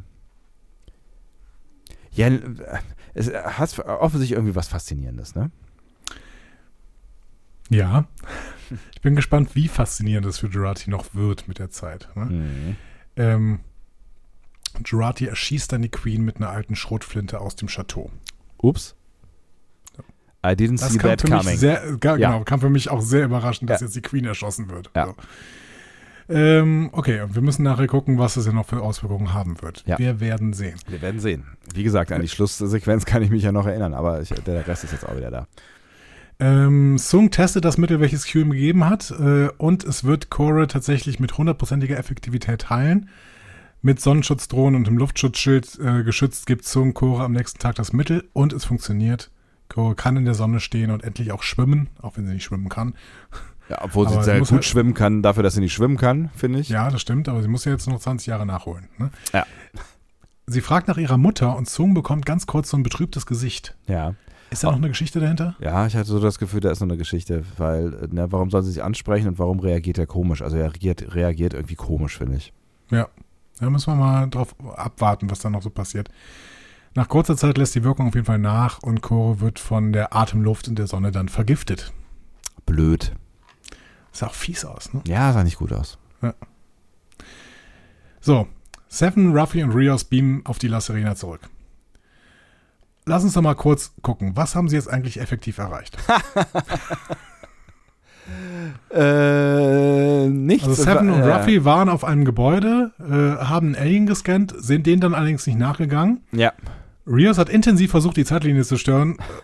Und Wir hat sich wissen nicht fangen genau, was- lassen. Ja. Wir wissen nicht genau, ob er es geschafft hat. ja. Und im Endeffekt haben die den dann befreit und dann sind sie wieder zurückgebeamt. Ja, die haben nichts geschafft. Nichts, wirklich Nee, gar absolut nichts. nichts, Nee. oder? Nein. Und die, die Zeitlinie sehr in Gefahr gebracht mit allen ihren Aktionen, aber absolut nichts erreicht. Ja. Und ich weiß auch weiterhin nicht so richtig, ob man uns da nicht noch mehr hätte erzählen wollen. Also ja, es ist irgendwie Charakterentwicklung, Seven fühlt sich irgendwie wohl, Rios fühlt sich irgendwie auch wohl, kriegt vielleicht einen Love Interest und Ruffy äh, hat Probleme mit Elnors Tod. Aber das wird alles nur so ein bisschen gestriffen. Also ich finde, da ist keine Tiefgründigkeit drin gewesen. Null. Ich, ich check Und dafür hat es nicht, halt- warum die da unterwegs waren. Es hat super viel Raum eingenommen dafür, weißt du? Es hat, es Ja. hat, to what point? Also, ne, du, du sagst es ja, es wurde uns eigentlich nicht wirklich was erzählt. Und sie haben wirklich nichts, nichts, nichts gebacken bekommen. Und dafür kommen sie eigentlich relativ selbstbewusst wieder zurück auf die La Sirena. So, hey, wir sind wieder da. Ja, cool. Picard hat die ganze Arbeit gemacht, alles klar. Ich finde, nachher wird da noch was angesprochen, da möchte ich das auch nochmal sagen. Aber die, ähm, diese gesamte Staffel funktioniert auch super ohne Seven, Ruffy und Rios, habe ich das Gefühl. Die waren halt nun mal da, ja. Die waren ja irgendwie da. Ja. Genau. Also ja, Seven brauchen wir irgendwie, um äh, aus dieser faschistoiden Zukunft rauszukommen, weil sie halt die Präsidentin ist. Ja, keine Ahnung. Agnes begrüßt sie auf jeden Fall blutverschmiert äh, und sagt dann, äh, die Borg Queen ist tot. Der Polizist ist schwer verletzt, Mhm. aber sie hat ihn schon zusammengeflickt und geblitzdingst. Genau. Nur die Milz ist noch in der Box an der Seite, aber gut, wer braucht die schon? Wer braucht Wird auch nicht mehr angesprochen. Vielleicht kriegt er die, die Box ja mit. So, Takeaway. Ja, ja, alles gut, nur die Milz liegt da noch. Hm. Okay, dann können wir ihn ja rausschleppen jetzt. Ja. Braucht der Mensch eine Milz? Ich glaube, man kann tatsächlich auf die Milz ver verzichten, ähm, aber sie hat natürlich irgendeine Funktion. Hm. Ich habe zu wenig Ahnung von menschlicher Anatomie, um zu wissen, was die Milz so macht. Die Milz ist ein Organ innerhalb des Die- die Lymphsystems. macht's. Sie gilt als. Oh Gott. Das ist, das ist so, das ist, das ist auf so vielen Ebenen so falsch. Ja, es kommt aus der Zeit, als wirklich noch äh, die Agrarindustrie sich getraut hat, Werbung zu machen. Das ist, ist schon irgendwie geil. Ne? Wir, wir, hatten, wir hatten das Thema irgendwann mal vor Jahren, ne? dass, dass, dass tatsächlich es Zeiten gab, in den 90ern war das, ne? wo für Produktkategorien, also für Lebensmittel, also ohne, ohne Firmen Werbung gemacht wurde. Sowas wie die Milch macht's oder Zucker. Mit Zucker Butter. lacht das Leben Butter. Butter. Das ist völlig absurd eigentlich. Aber es gibt bestimmt immer noch. Eier. Wir gucken noch kein Fernsehen mehr. Das ist wahrscheinlich. Eier, das Beste vom Huhn. Aber ich meine allgemein so, keine Ahnung, ich glaube, Rauchen äh, wurde oft beworben mit, aha, das beruhigt sie und das äh, sogar Ärzte würden ihnen das äh, empfehlen oder sowas. Ne? Ja, auf jeden Fall. Oder, oder Milchschnitte, ne? Total gesund, Ja. sowas, ne? Sportlerfrühstück, ne? Anke Huber und so, ne? Oh ja, stimmt, ja. Oder der, der, der Fruchtzwerg, so wichtig wie ein kleines Steak. Aber nur ein kleines. Was absurd. So wichtig, vor allem, was ist das denn für ein Satz? So wichtig wie ein kleines Steak. So. Also gar nicht? Ja, true, oder? Es ist, Ja. kurz drüber nachdenkt, so, hm. naja, so Eisen, Eisen und so weiter vielleicht. Ja, ne? genau. Eiseneiweiß, irgendwie sowas. Uah, das war anstrengend. Die Milz ist ein Organ innerhalb des Lymphsystems. Sie gilt als Filteranlage des Blutsystems und hat eine wesentliche Funktion bei der kö- körpereigenen Immunabwehr. Also sie ist Teil des Immunsystems. Die roten, die roten Milzpulpa äh, kommt die Aufgabe der Ausscheidung verbrauchter. Jetzt kommt ein Fachbegriff, aber da steht hinter in Klammern rote Blutkörperchen und Blutplättchen zu. Also die Aber wie heißen die? Tro Trombo... Thrombozyten, Thrombozyten sind die Blutplättchen und die roten Blutkörperchen sind die Erythro Erythrozyten. Ich finde immer Worte blöd, wo zwei R's schnell hintereinander kommen. Erythrozyten sind also auch die Hauptdarstellerinnen von äh, Es war einmal das Leben. Spürst du es in dir? Warum habe ich das im Kopf gehabt, bevor du es gesagt hast? Ja. Das macht mir ein bisschen Angst, ehrlich gesagt. Das sind die Erythro äh, Erythroz die da halt.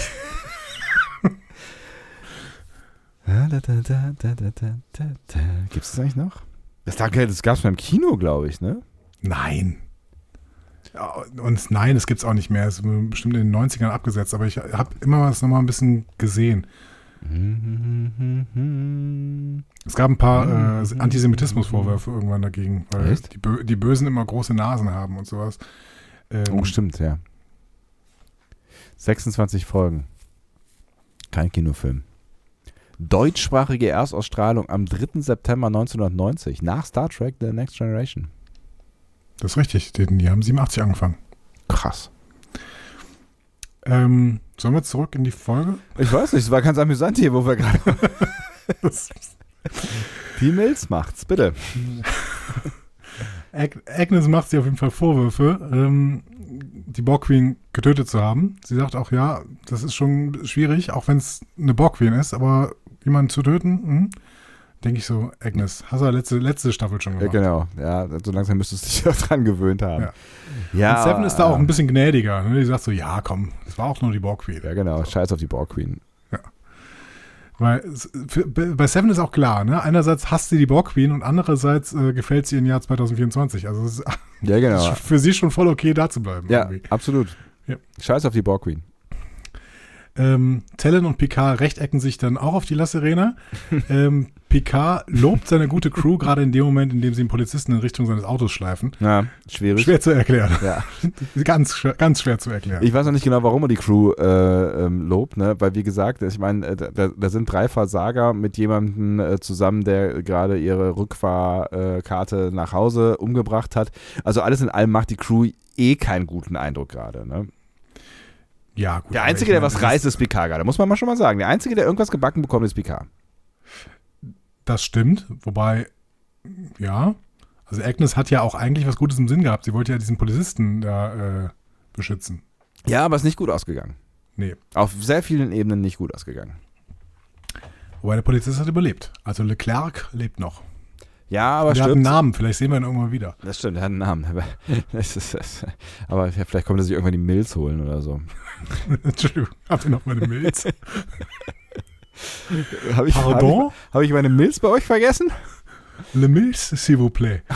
ähm, so, Q ist jetzt auf jeden Fall bei Adam Sung zu Hause. Also Adam hat ihn nochmal angerufen offensichtlich. Ähm, Sung fragt ihn nun jetzt nach dem wirklichen Heilmittel. Ja. Und Q wird dann philosophisch. Wir sind alle Geiseln dessen, was wir lieben. Der einzige Weg, wirklich frei zu sein, ist nichts zu lieben. Aber wie bedeutungslos wäre das? Was will uns das sagen? Weil ich meine, dieses Lieben-Thema macht, hat, die, hat diese, diese Staffel ja schon aufgemacht am Anfang mit Picard. Haben wir lange nicht mehr drüber glaube, da, gesprochen, ne? genau, ich glaube, darauf ist es auch eine Anspielung. Hm. Ich bin gespannt. Also es muss ja wieder Thema werden. Das muss ja irgendwie wieder. Also dafür haben sie es halt so groß gesetzt. Ne? Also auch dieses ganze Bindungsunfähigkeit wegen Mutter und so weiter. Und das muss ja jetzt, das, da, da muss ja jetzt irgendwas passieren. Tja. Ich glaube, das, das, ich glaube, das wird noch ein großes Thema irgendwie. Picard, seine Gefühle zu Laris und ähm, dass es ihn bindet an irgendwas. Hm. Tja. Die Road not taken. Q verspricht Sung auf jeden Fall das Gegenmittel, aber er presst ihn. Er soll nämlich verhindern, dass René Picard startet. Mhm. Also Q jetzt auf jeden Fall mit, mit zwei äh, Strategien, um das irgendwie zu verhindern. Ja. Macht das aber sympathisch, ne? Also er, ich finde, das ist eine, eine der sympathischen Diese Erpressung? Ja, genau. Also er, er irgendwie ist allen, allen Seiten gerade so bewusst so, ja, okay, ist klar, was jetzt passiert und äh, du willst das Mittel und naja, gut, ich will was dafür und so ist es halt so und ja, alles klar. So. Das ist so irgendwie. Also diese Wette mit auf, auf das Leben von äh, Sungs Tochter finde ich so ein bisschen bitter. Ja, es ist total bitter, aber es ist halt, es, ich finde es ich find's halt krass, dass, ähm, ähm, dass irgendwie beiden an der Stelle bewusst ist, dass das der Weg ist, den, den sie jetzt gehen werden und dass es auch klar ist. Also, dass Q klar ist, dass er äh, Sung in der Hand hat und dass Sung klar ist, dass er keine anderen Optionen hat und so. Das ist so, ich finde, es ist irgendwie eine starke Szene deswegen, weil, weil sie optionslos ist. Dieses Gespräch ist optionslos und das wissen beide und das finde ich irgendwie einen starken Moment. Ich meine, es gab auch so einen Moment tatsächlich in dem ersten oder oder nee, in, Into Darkness. Zweiter Neuauflagenfilm. Ich meine, da verhandelt mir irgendwer genauso mit dem Typen, der später Khan wird. Da habe ich ähm, gerade keine Erinnerung. Hab wundert's. Ich habe den letztens nochmal gesehen. Ich weiß gar nicht warum. Ich Irgendwie auch bin ich darüber gestolpert und dann habe ich ihn mal angemacht. Ich habe auf Play gedrückt. Aus Reflex, Star Trek. Aber Play. Into Darkness ist wirklich nicht gut.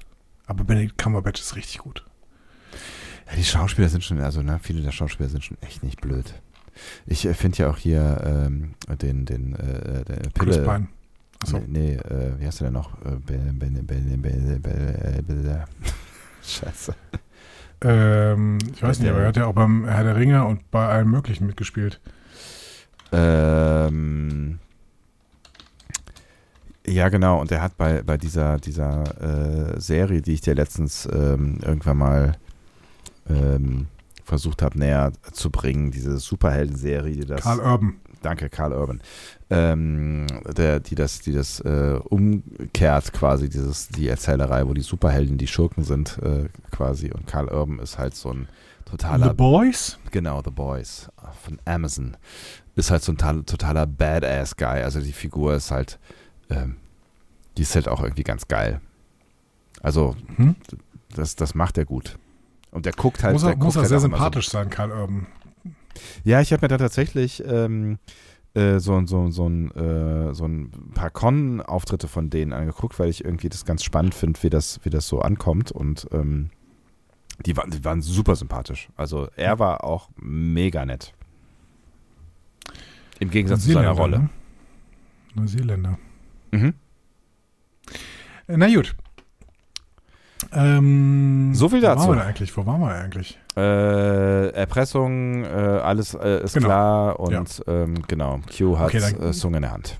Dann gehen wir jetzt in die nächste Szene. Ruffy will mit Picard über Laris äh, Talon reden und seine Gefühle da an der Stelle. Der blockt aber ab. Gutes Gespräch auf jeden Fall. Ja. Sagt sie dann auch. Ne? Ja. Ähm, und dann bringen sie sich in einem Briefing auf den aktuellen Stand.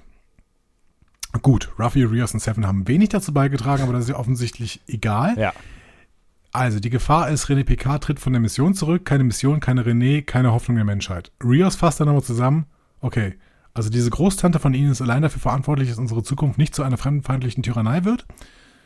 Und Picard sagt, jupp, ich weiß auch nicht warum, aber ist so. ne? so. Ja, es ist ja, ist ja schon äh, durchaus verwunderlich, ne? Das kann man schon mal festhalten. Und er sagt dann auch, ja, man weiß man nicht genau, weil die Informationen über diese Zeit scheinen in der Geschichtsschreibung unvollständig. Das finde ich einen interessanten Satz, weil Cisco Bashir in Past Tense was ähnliches erzählt. Er sagt so, ja, man weiß nicht, warum die Dinge so schlimm wurden, Ja. ähm, dass da im Endeffekt dann die Bell Rides äh, ausgelöst werden mussten. Ja, ist ganz interessant, ja, weil ne, es wird, es wird, wird ja, wird ja, ne, Geschichte wird von Siegern geschrieben, bla bla bla, ne? Und wenn es halt irgendwie gerade nur Chaos gibt, dann ist halt immer so die Frage, wer, wer dokumentiert es am Ende, ne? Und Ja. ähm, wenn danach dann halt auch noch ein Krieg losbricht, ähm, dann kann halt schon mal was verloren gehen, so, ne? Alles, was über René Picard bekannt ist, ist, dass sie auf Io einen Mikroorganismus entdeckt hat, von dem sie glaubte, dass er empfindungsfähig sei und dem Missionskommandanten da, davon überzeugt hat, ihn zur Erde zurückzubringen. Das ist spannend.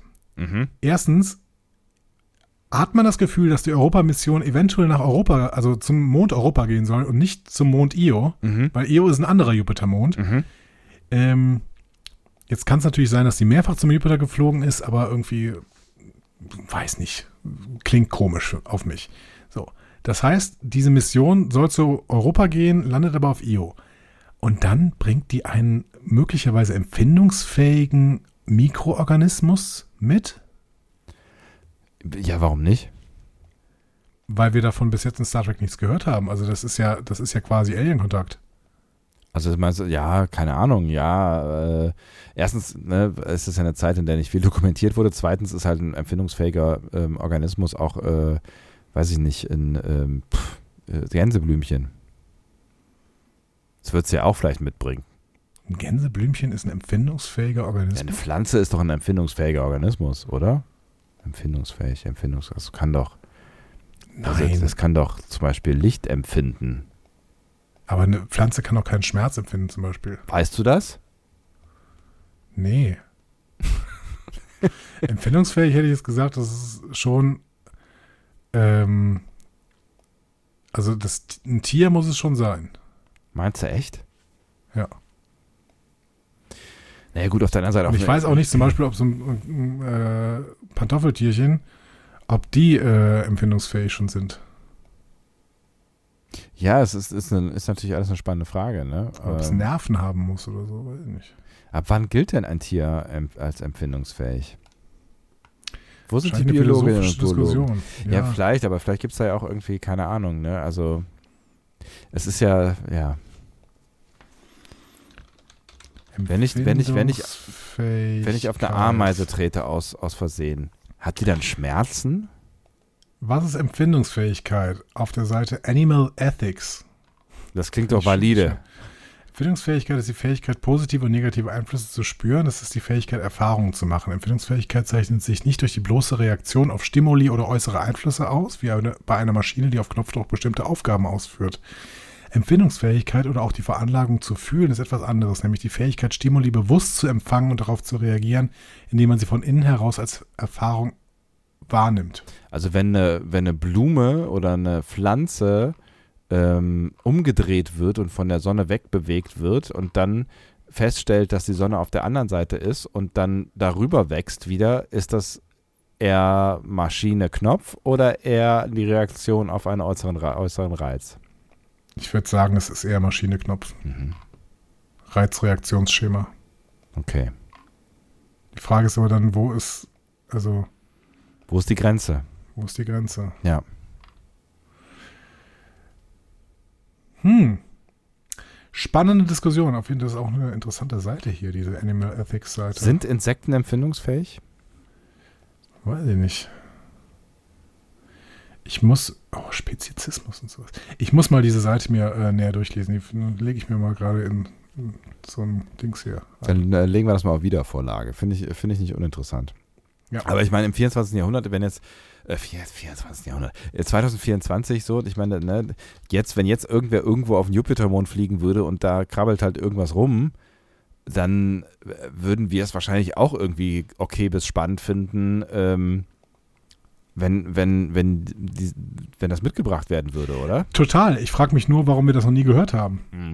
Achso, ich dachte, du hättest vielleicht auch ethische Bedenken, so von wegen, wie kann man denn ein empfindungsfähiges Or Organismus einfach da rausreißen und einfach mal so auf die Erde mitbringen? Ähm, weiß ich nicht. Ja, würde, das, würde, das würde den Begriff invasive Arten ja auch in, auf eine ganz neue Ebene heben. Es ist ein Neophyt. Es ist gefährlich. Ne? Das weiß ich selber. Ich Mhm. habe Neophyten im Garten und ähm, kriege mir die kaum noch weg. Ne? Ähm, Echt? Du hast, du, hast, du hast Tiere vom Jupitermond im Garten? Ja, genau das wollte ich sagen. ähm, ja, es ist schwierig, ne? Das wissen wir auch aus Alien, ne? Äh, dem, dem, dem, der Filmreihe, ne? Das auch da wird es äh, als schwierig beschrieben. Das ist, das ist ah, viel, das ist sehr schwierig in Alien. Aber ähm, ja, trotzdem ist es spannend. Also ist, natürlich würde ich auch unsere ähm, AstronautInnen ermutigen, sowas mitzubringen, dann vielleicht irgendwo auf Area 51, äh, 51 irgendwo runter erstmal wegzusperren oder so. Hast du alle Alien-Teile gesehen? Nein, Ist, ist, ist das Alien in Alien eigentlich per se von Natur aus immer böse? Ich glaube, es ist animalisch, oder? Es beschützt doch äh, sein, seine Kinder, oder? Ja, das wird uns irgendwann mal gezeigt da, ne? Aber das macht ja auch Jagd auf Menschen, ne? Ich weiß es nicht mehr. Es wird ja als das, das, äh, das, das pure Böse eigentlich gezeichnet, ne? Ich weiß es auch nicht mehr. Ich Egal. lege auf jeden Fall diese Animal Ethics Seite mal in die Show Notes. Vielleicht können wir da selber mal ein bisschen gucken. Ähm, ich fand es auf jeden Fall gerade spontan sehr, sehr spannend, diese Seite. Ähm, Gut, also sie Ja. bringt auf jeden Fall diesen Organismus äh, mit, wenn sie denn fliegen sollte, was äh, Stand jetzt von Q verhindert werden möchte, auch mit Hilfe von äh, Dr. Sung. Und das finde ich total schade, äh, dass das verhindert werden soll, weil ich finde das total spannend. Ich möchte eigentlich gerne diese Mission sehen und möchte äh, gucken, wie sie dann nach Io kommt, statt äh, in Euro auf Europa zu landen und äh, was sie da für einen Mikroorganismus findet und was aus dem wird. Vermutlich wird ich alles sehen. ich vermute, es wird nicht erzählt. Ich vermute, ich das auch. ist nicht Thema dieser Staffel. Glaube ich auch, aber ich würde es trotzdem gerne sehen. Ja, ich wäre dabei. Aber es wäre Oder ich vielleicht eine lese den eigene Serie. Roman, ich lese den Roman darüber. Das, genau. Das ist, oder es wird ein Spin-off. Wer weiß. Also nochmal der Plan. Ähm, die passen bei der Gala jetzt auf, dass René äh, nicht irgendwie mit Q in Kontakt kommt und am besten auch nicht zurücktritt von der Mission. So, das ist so der Plan. Ja. Problem ist, sie sind nicht eingeladen, können nicht auf die Gala beamen, weil jeder Gast und jede Gästin eine Radiofrequenzeinladung bekommt. Äh, eine Datenbank mit der gesamten Lebensgeschichte wird übertragen. Da sind wir wieder bei Post-Privacy. Und das in zwei Jahren, Freunde. In zwei Jahren sind wir da angekommen. Guckt euch das mal an, ja. Dann braucht ihr euch jetzt nicht mehr darüber aufzuregen, ob ihr jetzt die, die da neuen Datenschutzbestimmungen von WhatsApp anklickt oder nicht. Mein Gott, das ist scheiß drauf. Und dabei sehen wir dann René Picards Ausweis. Wir erhaschen kurz einen Blick auf ihren Geburtstag. Das ist der 22. November 1996. Was ist da passiert? Am 22. November 1996 ist äh, Picard Day. Nee, der ist im Frühjahr. Ja. Ähm, weiß ich nicht. First Contact ist äh, ins? Kino gekommen. Ach so, ich dachte, der First Contact wäre gewesen. Nee, das war Nein, First Contact ist ins Kino gekommen. First Contact Day war es auch nicht, aber First Contact ist ins Kino gekommen. geil. Okay. Und erneuert hat René ihren Pass am 24. September 2017. Und Das das, ist unser Geburtstag. Das ist der Geburtstag des Discovery Panel. Ich wollte gerade sagen, es ist wahrscheinlich äh, tatsächlich die Erstausstrahlung von ähm, äh, Discovery, also die erste Folge, ne? Genau, die ersten beiden Folgen kamen an dem Tag raus. Haben wir, haben wir am ersten Tag direkt gepodcastet? Ich weiß gar nicht mehr, wie das war, aber da haben wir ja noch keine Screener bekommen, da waren wir ja noch nie. Nee, wir haben, wir haben sogar tatsächlich ein bisschen davor gestartet, weil wir noch eine Folge 0 davor gemacht haben. ah ja, richtig, genau. Und in der wir breit und episch erzählt haben, warum wir denn Star Trek Genau. mögen, ich erinnere mich. Ja, aber ich meine, ohne den Film First Contact und ohne Discovery würde es halt auch PK nicht geben und damit auch die Figur René PK nicht. Das heißt, vom Geburtstag und von der Erneuerung ihres Passes, das passt schon irgendwie. Ja, ne? das, das kann man sich Ja, auf Universe gut erklären. So. finde ich schön, ja. Gibt doch einen kleinen Filmfehler, weil oben auf dem Scan steht ein anderes Geburtsdatum als auf dem Pass selbst. Da steht der 1. Juli 1996 und der hat nun wirklich gar keine Bedeutung für äh, Star Trek.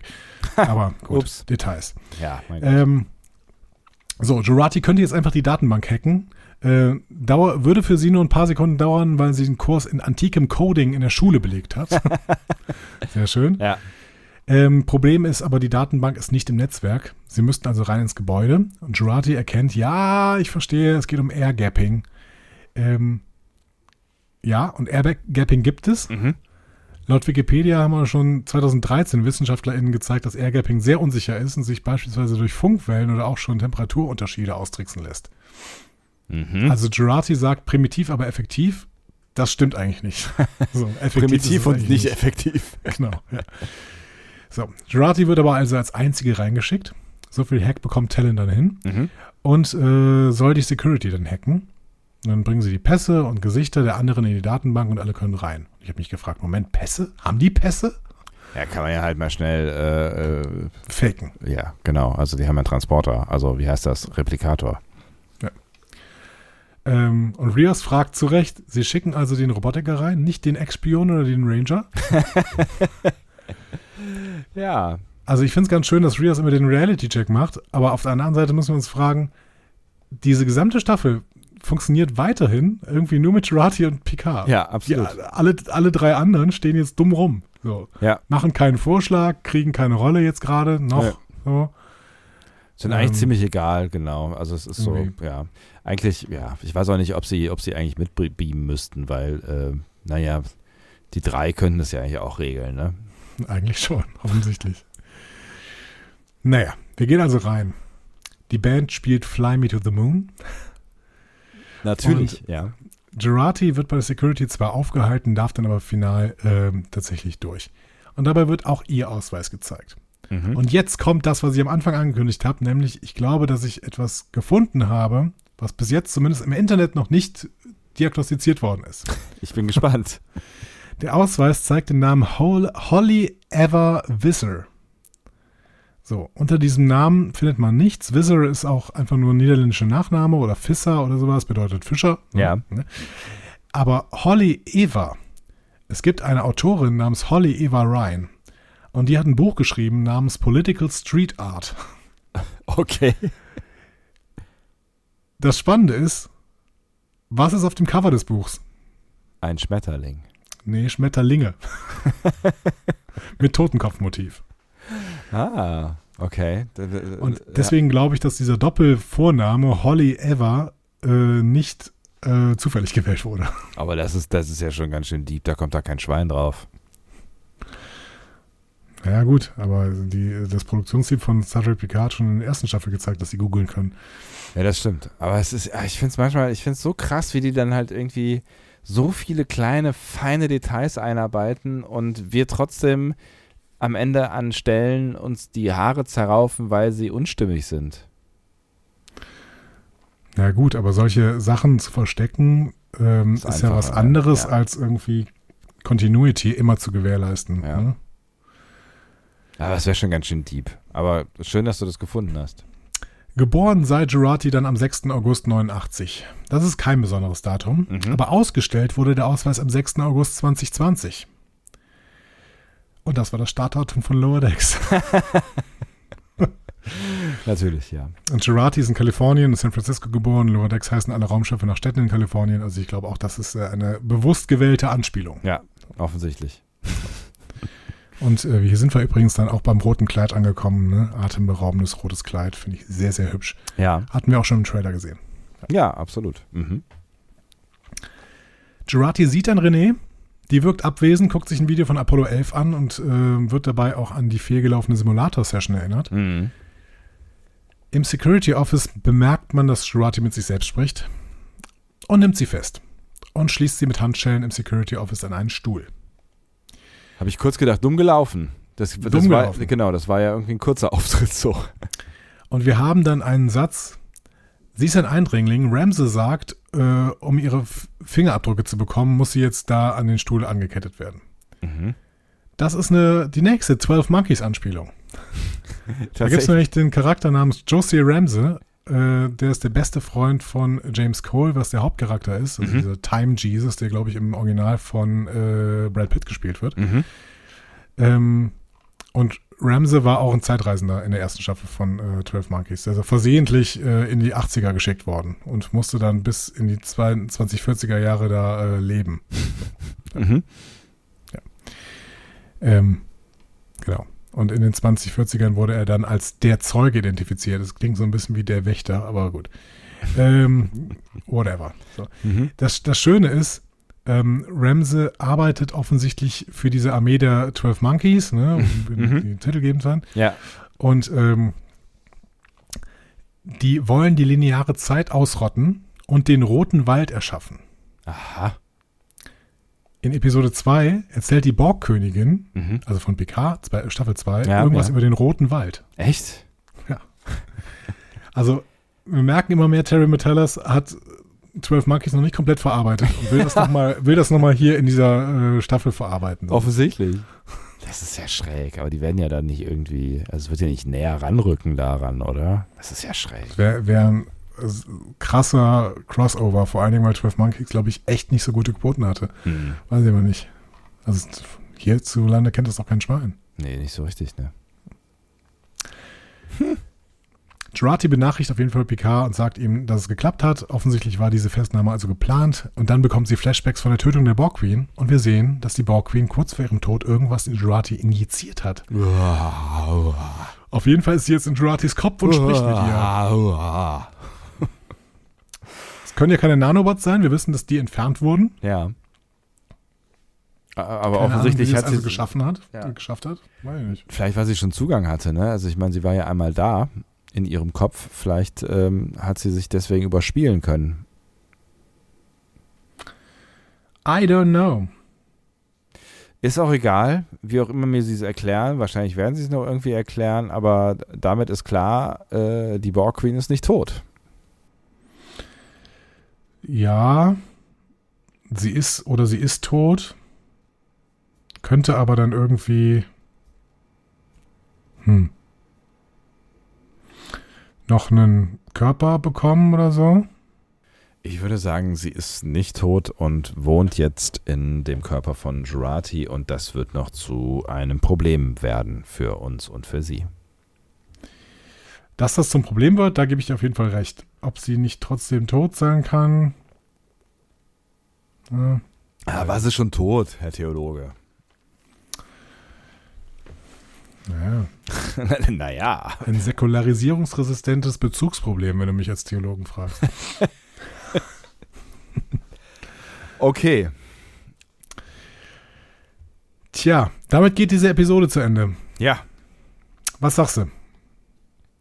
Ach du, ich bin wieder dabei. Also, ähm, ich, ich, ich, ich äh, hatte, hatte, habe ja schon bei der letzten Folge irgendwie angemerkt, dass ähm, jetzt, wo es da in der letzten Folge so ein bisschen deeper wurde, ne, ähm, habe ich, äh, hab ich auf jeden Fall meine Sympathien für diese, diese Szenerie entdeckt, ne? Also dafür, für die, für die Darker, Darker Places äh, in dieser Serie und ähm, das wird ja hier doch ein Stück weit fortgesetzt und äh, günstigerweise hat diese äh, Handlung von ähm, äh, Ruffy Seven und Rios nicht mehr so viel äh, Raum eingenommen wie in der Folge davor. Das war ja dann doch einigermaßen äh, schnell abgefrühstückt. Und ähm, was, da, was dafür dann Raum eingenommen hat, äh, ist die Erzählung äh, von äh, äh, Talon und ähm, äh, Picard, was mir gut mhm. gefallen mhm. hat. Ähm, auch so ne, die, die, die, die, Geschichte um, rund um äh, äh, Tante, Großtante ähm, René. Mhm. Ähm, und die ganze Verkettung mit Q, also es wird halt jetzt wieder deeper, es wird halt wieder so, es wird komplex, wir, wir müssen wieder anfangen, mhm. drüber nachzudenken und verstehen es nicht und es, es, es, es passiert wieder was, weißt du, es muss, es ist nicht, es ist nicht eine stumpfe, keine stumpfen Verfolgungsjagden, kein, kein, äh, äh keine, keine komische, ähm, äh, Konföderationsprügelei. Äh, also es, es, geht wieder um irgendwas, weißt du? Und ja. äh, das, das gefällt mir gerade gut. Also ich, ich auch das, das, das Dunkle und Diepe, auch wenn es nicht so viel Raum hatte äh, mit, mit Jurati und der Borg Queen, das, das hat mir echt gut gefallen. Also ich finde Jurati gerade mega spannend, die, die, äh, was, was auch immer da jetzt irgendwie alles mit, mit ihr passieren äh, kann. Also diese, diese Momente, die die beiden hatten. Ne? Es war ja eigentlich nur ein starker Moment, ne, wo sie, wo sie versucht, also die Borg Queen versucht, Jurati zu äh, verführen. Das fand, fand ich ein total äh, Ja, es waren zwei, ne? Der am Ende ja auch noch irgendwie, wo, ja. das, wo nochmal diese Szene des Todes der Borg Queen nochmal ähm, ja. näher gezeigt wird und ja. klar wird, okay, die ist schon in ihrem Kopf und dann kommt sie auch noch mit näher ran. Ja. Genau, ja, du hast recht. Eigentlich sind es diese beiden Deep Momente und ähm, das, das hat mir echt, äh, echt viel Spaß gemacht. Ähm, und ich fand auch jetzt äh, die Geschichte um, um äh, den, die nächste äh, Sung-Inkarnation ähm, fand ich irgendwie ganz, ganz interessant erzählt. Also es ist so ein mhm. bisschen ähm, es ist so ein bisschen strange auch, ne, dass da hier der, der äh, Schauspieler, der schon 37 Mal aufgetreten ist, mit der Schauspielerin, die schon äh, jetzt auch ja mittlerweile schon dann die dritte Rolle hat. Äh, ne, ähm, die fünfte mindestens. Dash. Äh, Soji und dann gab es ja noch diese beiden ah, anderen. Stimmt, ja, richtig, klar. Du hast recht, ja. Ja, dass, dass die jetzt schon wieder irgendwie eine Rolle hat, aber ähm, ja, irgendwie. Aber das kann man ja irgendwie erklären. Genau. Ne? Man kann es erklären und man hat es mir erklärt, so halbwegs. Äh, oder, also man hat nicht ja, erklärt, warum Ich habe es dir erklärt. Nee, das ist richtig. Nein, aber man, man, man, man hat mir ähm, erklärt, worum es geht. Äh, ja. So, ne, und hat diese Geschichte irgendwie einigermaßen valide aufgebaut und ähm, äh, ich konnte, konnte das Handeln ähm, von ähm, Dr. Sung, wie heißt er denn mhm. mit, mit, mit, mit Vornamen noch gleich? Adam. Adam, warum vergesse ich das denn wieder? Äh, von Adam gut, äh, gut nachvollziehen irgendwie. Das hat mit, es war, das hatte irgendwie alles so halbwegs Hand und Fuß. Also das war jetzt irgendwie nichts, das war jetzt, äh, das war jetzt auch nicht die, die craziest, crazyste alte äh, aller Geschichten, aber ich bin sehr, also das hat ja einen Grundstein gelegt. Ne? Es ging ja darum, mhm. da irgendwie jetzt irgendwas zu starten. Ne? Das war ja ähm, also damit geht es ja gerade erst los und ich bin sehr gespannt darauf, wo uns das hinführen wird, weil auch diese, dieser ganze Genetikbums ja irgendeinen Grund noch haben wird. Also das, ich vermute mal, das wird ja noch um irgendwas gehen, neben der Tatsache, dass, dass er, ähm, mhm. also dass Adam jetzt erpressbar geworden ist ähm, dadurch. Ähm. Nee, du, also ähm, ich ich bin, ich bin wieder ein Stück weit zurück und ähm, mir hat die Folge alles in allem echt ganz gut gefallen und ähm, sie war schnell vorbei und ich glaube, das ist auch der Grund, da können wir jetzt gleich mal drüber reden, weil diese, es, ist, es, es passiert so, so viel so schnell und es ist so, dass, dass man sich gar nicht so richtig daran erinnern kann, wenn man die Folgen dann auch noch schnell hintereinander guckt. Also wir haben ja jetzt doch äh, wieder so ein bisschen Geschwindigkeit aufgenommen, dass das alles so ein bisschen miteinander verfließt. Ähm, es ging schnell vorbei. Ja, Genau, also ich meine, das ist natürlich sowieso so äh, und äh, wahrscheinlich gewinnt diese Serie auch deutlich nochmal im Binge-Modus, ne? Ja. Wenn man das alles nebeneinander guckt. Aber ich muss auch sagen, ich bin mit dieser Folge äh, wesentlich mehr in der Staffel drin als vorher. Ja. Ich merke jetzt, wie un, ja, wie uninteressant ich eigentlich diese gesamte Geinen-Episode fand. Und zwar sowohl das alte Gespräch mit der alten Geinen, so, so schön es auch war, wieder Whoopi Goldberg zu sehen, mhm als auch im Prinzip das mit der neuen Geinen, weil es irgendwie, die Schauspielerin fand ich zwar toll, aber irgendwie hatte das alles keinen großen Inhalt. Ähm, wie allgemein, also die letzten beiden Episoden. Die ähm, letzten drei Episoden. Die letzten drei Episoden hatten. Ja, in der zweiten ist zumindest aber noch was passiert. Da wurde uns hier irgendwie dieses faschistoide Ding erzählt. Das war irgendwie auch nicht so schön, aber äh, da ist zumindest noch was passiert. Aber die letzten beiden Episoden fand ich dann halt wirklich äh, schwierig. Ähm, Blöd für Leah Thompson. Ja, blöd für Leah Thompson, die kann ja auch nicht unbedingt was dafür. Ja. Äh, auch wenn es jetzt hier wieder die Regel ist, dass Jonathan Frakes uns eine gute Episode gibt, aber er hat uns auch Stardust City Rack gegeben. Ähm, das, genau, das, das werden wir ihm nicht so leicht verzeihen. Ähm, keine Ahnung, ich bin auch ein bisschen mehr drin und ich würde das mit Brent Spiner sogar noch, also beziehungsweise Adam Sung würde ich sogar noch größer machen, weil das ist das, was mich gerade irgendwie so richtig interessiert hat. Ich fand es richtig spannend, ähm, weil ich diesen Charakter, diesen von, von vornherein gebrochenen Charakter, der motiviert, also beziehungsweise bei der, der eine nachvollziehbare Motivation hat, moralisch fürchterliche Dinge zu tun, Ja. das finde ich halt spannend. So.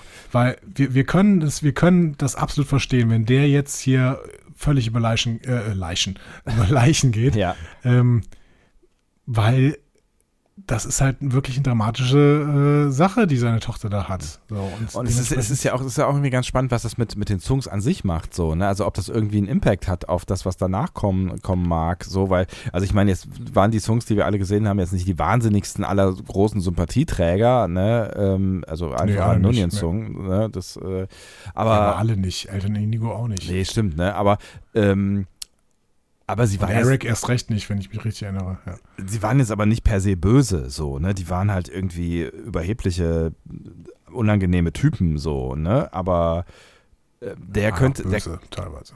aber ja, er, aber ne, Adam könnte durchaus, hat ja Potenzial, wirklich, wirklich Schlimmes zu tun. Ja, aber, aber verständlich, weil ich meine, ähm, äh, keine Ahnung, jetzt kann ich wieder den Philosophen raushängen lassen. Harry Frankfurt hat irgendwann mal gesagt, wenn wir, äh, wenn wir nicht Gefühle als äh, Motivation unseres Handels nehmen, dann sind wir, dann sind wir Psychopathen. Also zum Beispiel irgendwie auch, äh, wenn du in einen moralischen Konflikt kommst und entweder kannst du zehn Leute retten oder du kannst deinen Sohn retten. So, wenn du das, wenn du dann nicht deinen Sohn retten würdest, dann wärst du ein Psychopath, sagt äh, Harry Frankfurt. Und das Ja. finde ich total nachvollziehbar. Absolut. Und was er hier machen will, der wird, der kann die gesamte Menschheit opfern. Wenn es im Endeffekt darum geht, seine Frau zu retten, dann ist das nachvollziehbar, dass er das, äh, seine, seine Tochter, dann ist das nachvollziehbar, dass er das tut.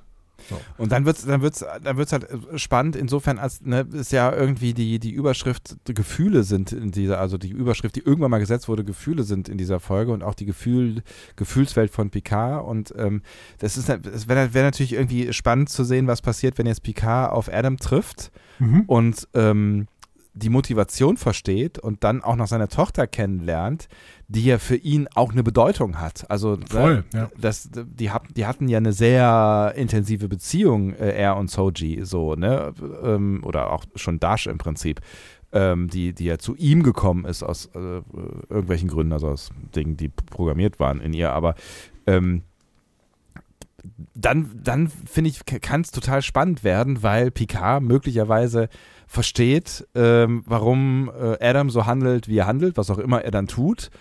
Und dann wird's, dann wird's shady, so irgendwie. Ne? Also dann hat das hat den Potenz, das Potenzial, dass es, dass es shady wird. Äh, Und das gefällt mir gut.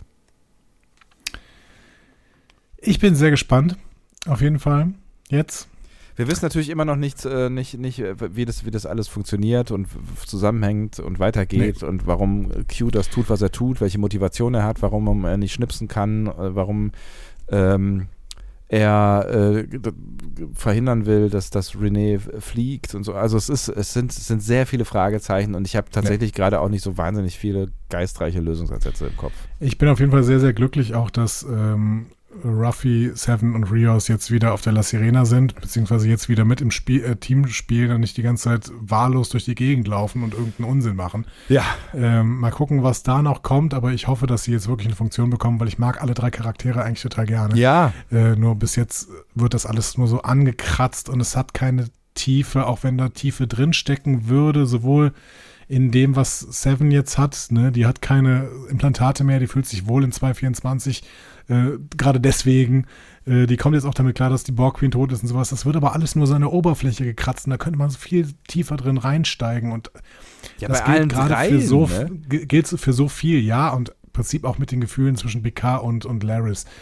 Das kann alles noch passieren, deswegen will ich da nicht vorschnell urteilen, aber bis jetzt kratzt da sehr, sehr viel noch an der Oberfläche. Und, Und das so Einzige, viel- wo es nicht an der Oberfläche Ja. gekratzt hat, ist die Nummer mit Adam Song und seiner Tochter. Weil da geht es sofort deep rein. Ja, das so, das, das gefällt mir irgendwie. Hm. Ja. Ja, es ist, es, es ist unfassbar viel aufgemacht worden, so, ne, aber nie ordentlich, ne. Also es ist, es ist ja die Geschichte auch zwischen Seven und Ruffy aufgemacht worden. Es ist das Trauma von Ruffy aufgemacht worden, aber nicht mehr richtig zugemacht worden. Es ist ein Lu Love Interest äh, für Rios aufgemacht worden, was ja auch irgendwie noch möglicherweise eine, eine, eine Bedeutung hat. Ne? Maybe. Äh, äh, ja, es ist, es ist irgendwie so viel in der, in der, in der Schwebe und ähm, ich Vielleicht hab- wird ja. denen allen das dieses Jahrhundert schmackhaft gemacht.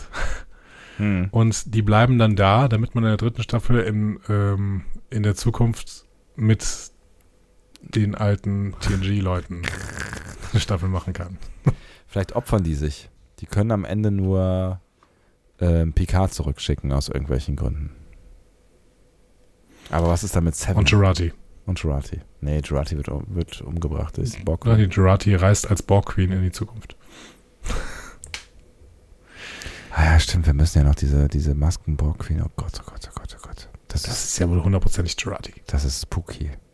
Aber das ist doch hundertprozentig Jurati. Da, da sind wir doch mittler, uns mittlerweile einig. oder? Ja, du hast schon recht.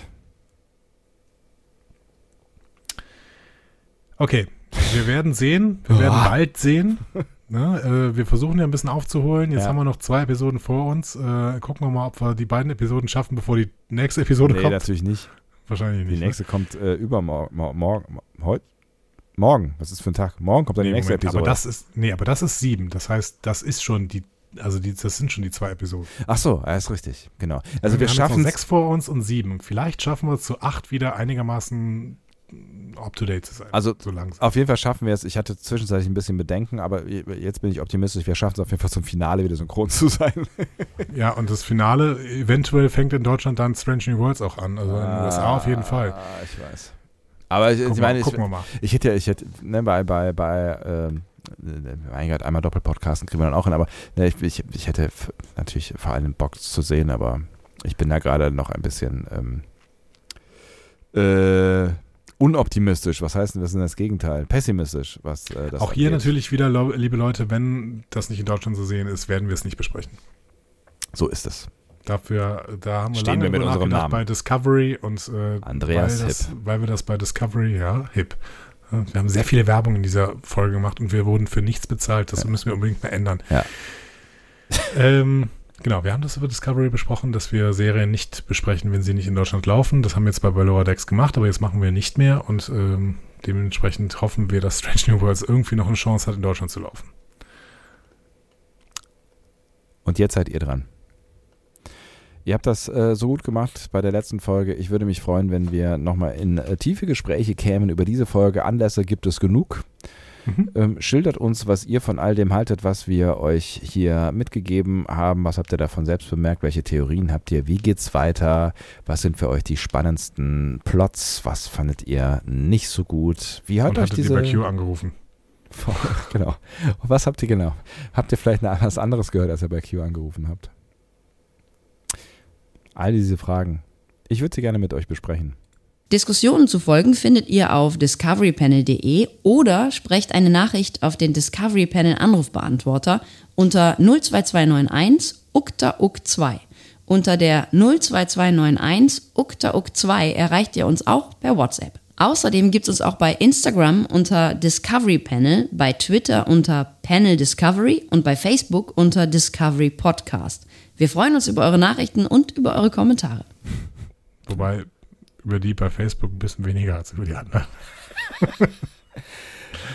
Ja, gut, wir müssen da, wir müssen da mal überlegen, wie wir das, wie wir das handhaben. Da könnt ihr uns auch mal gerne zu schreiben.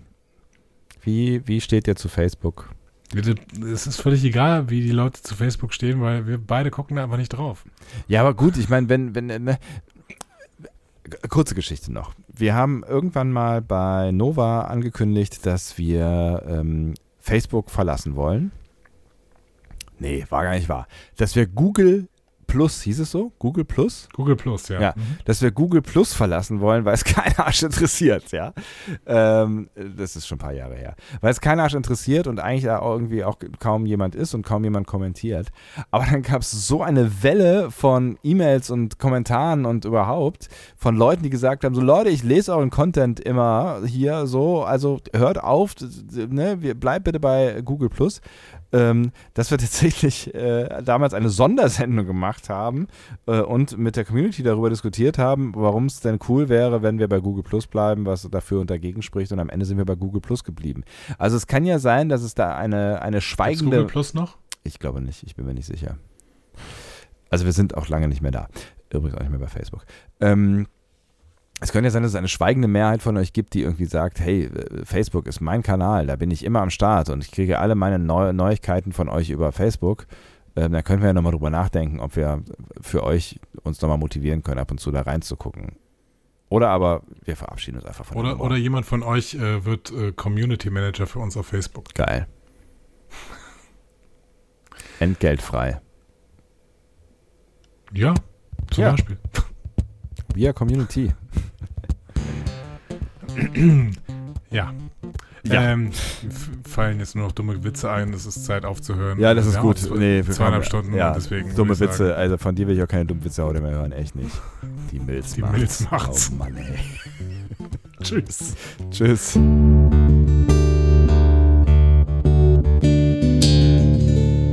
Mehr Star Trek Podcasts findet ihr auf discoverypanel.de. Discovery Panel. Discover Star Trek.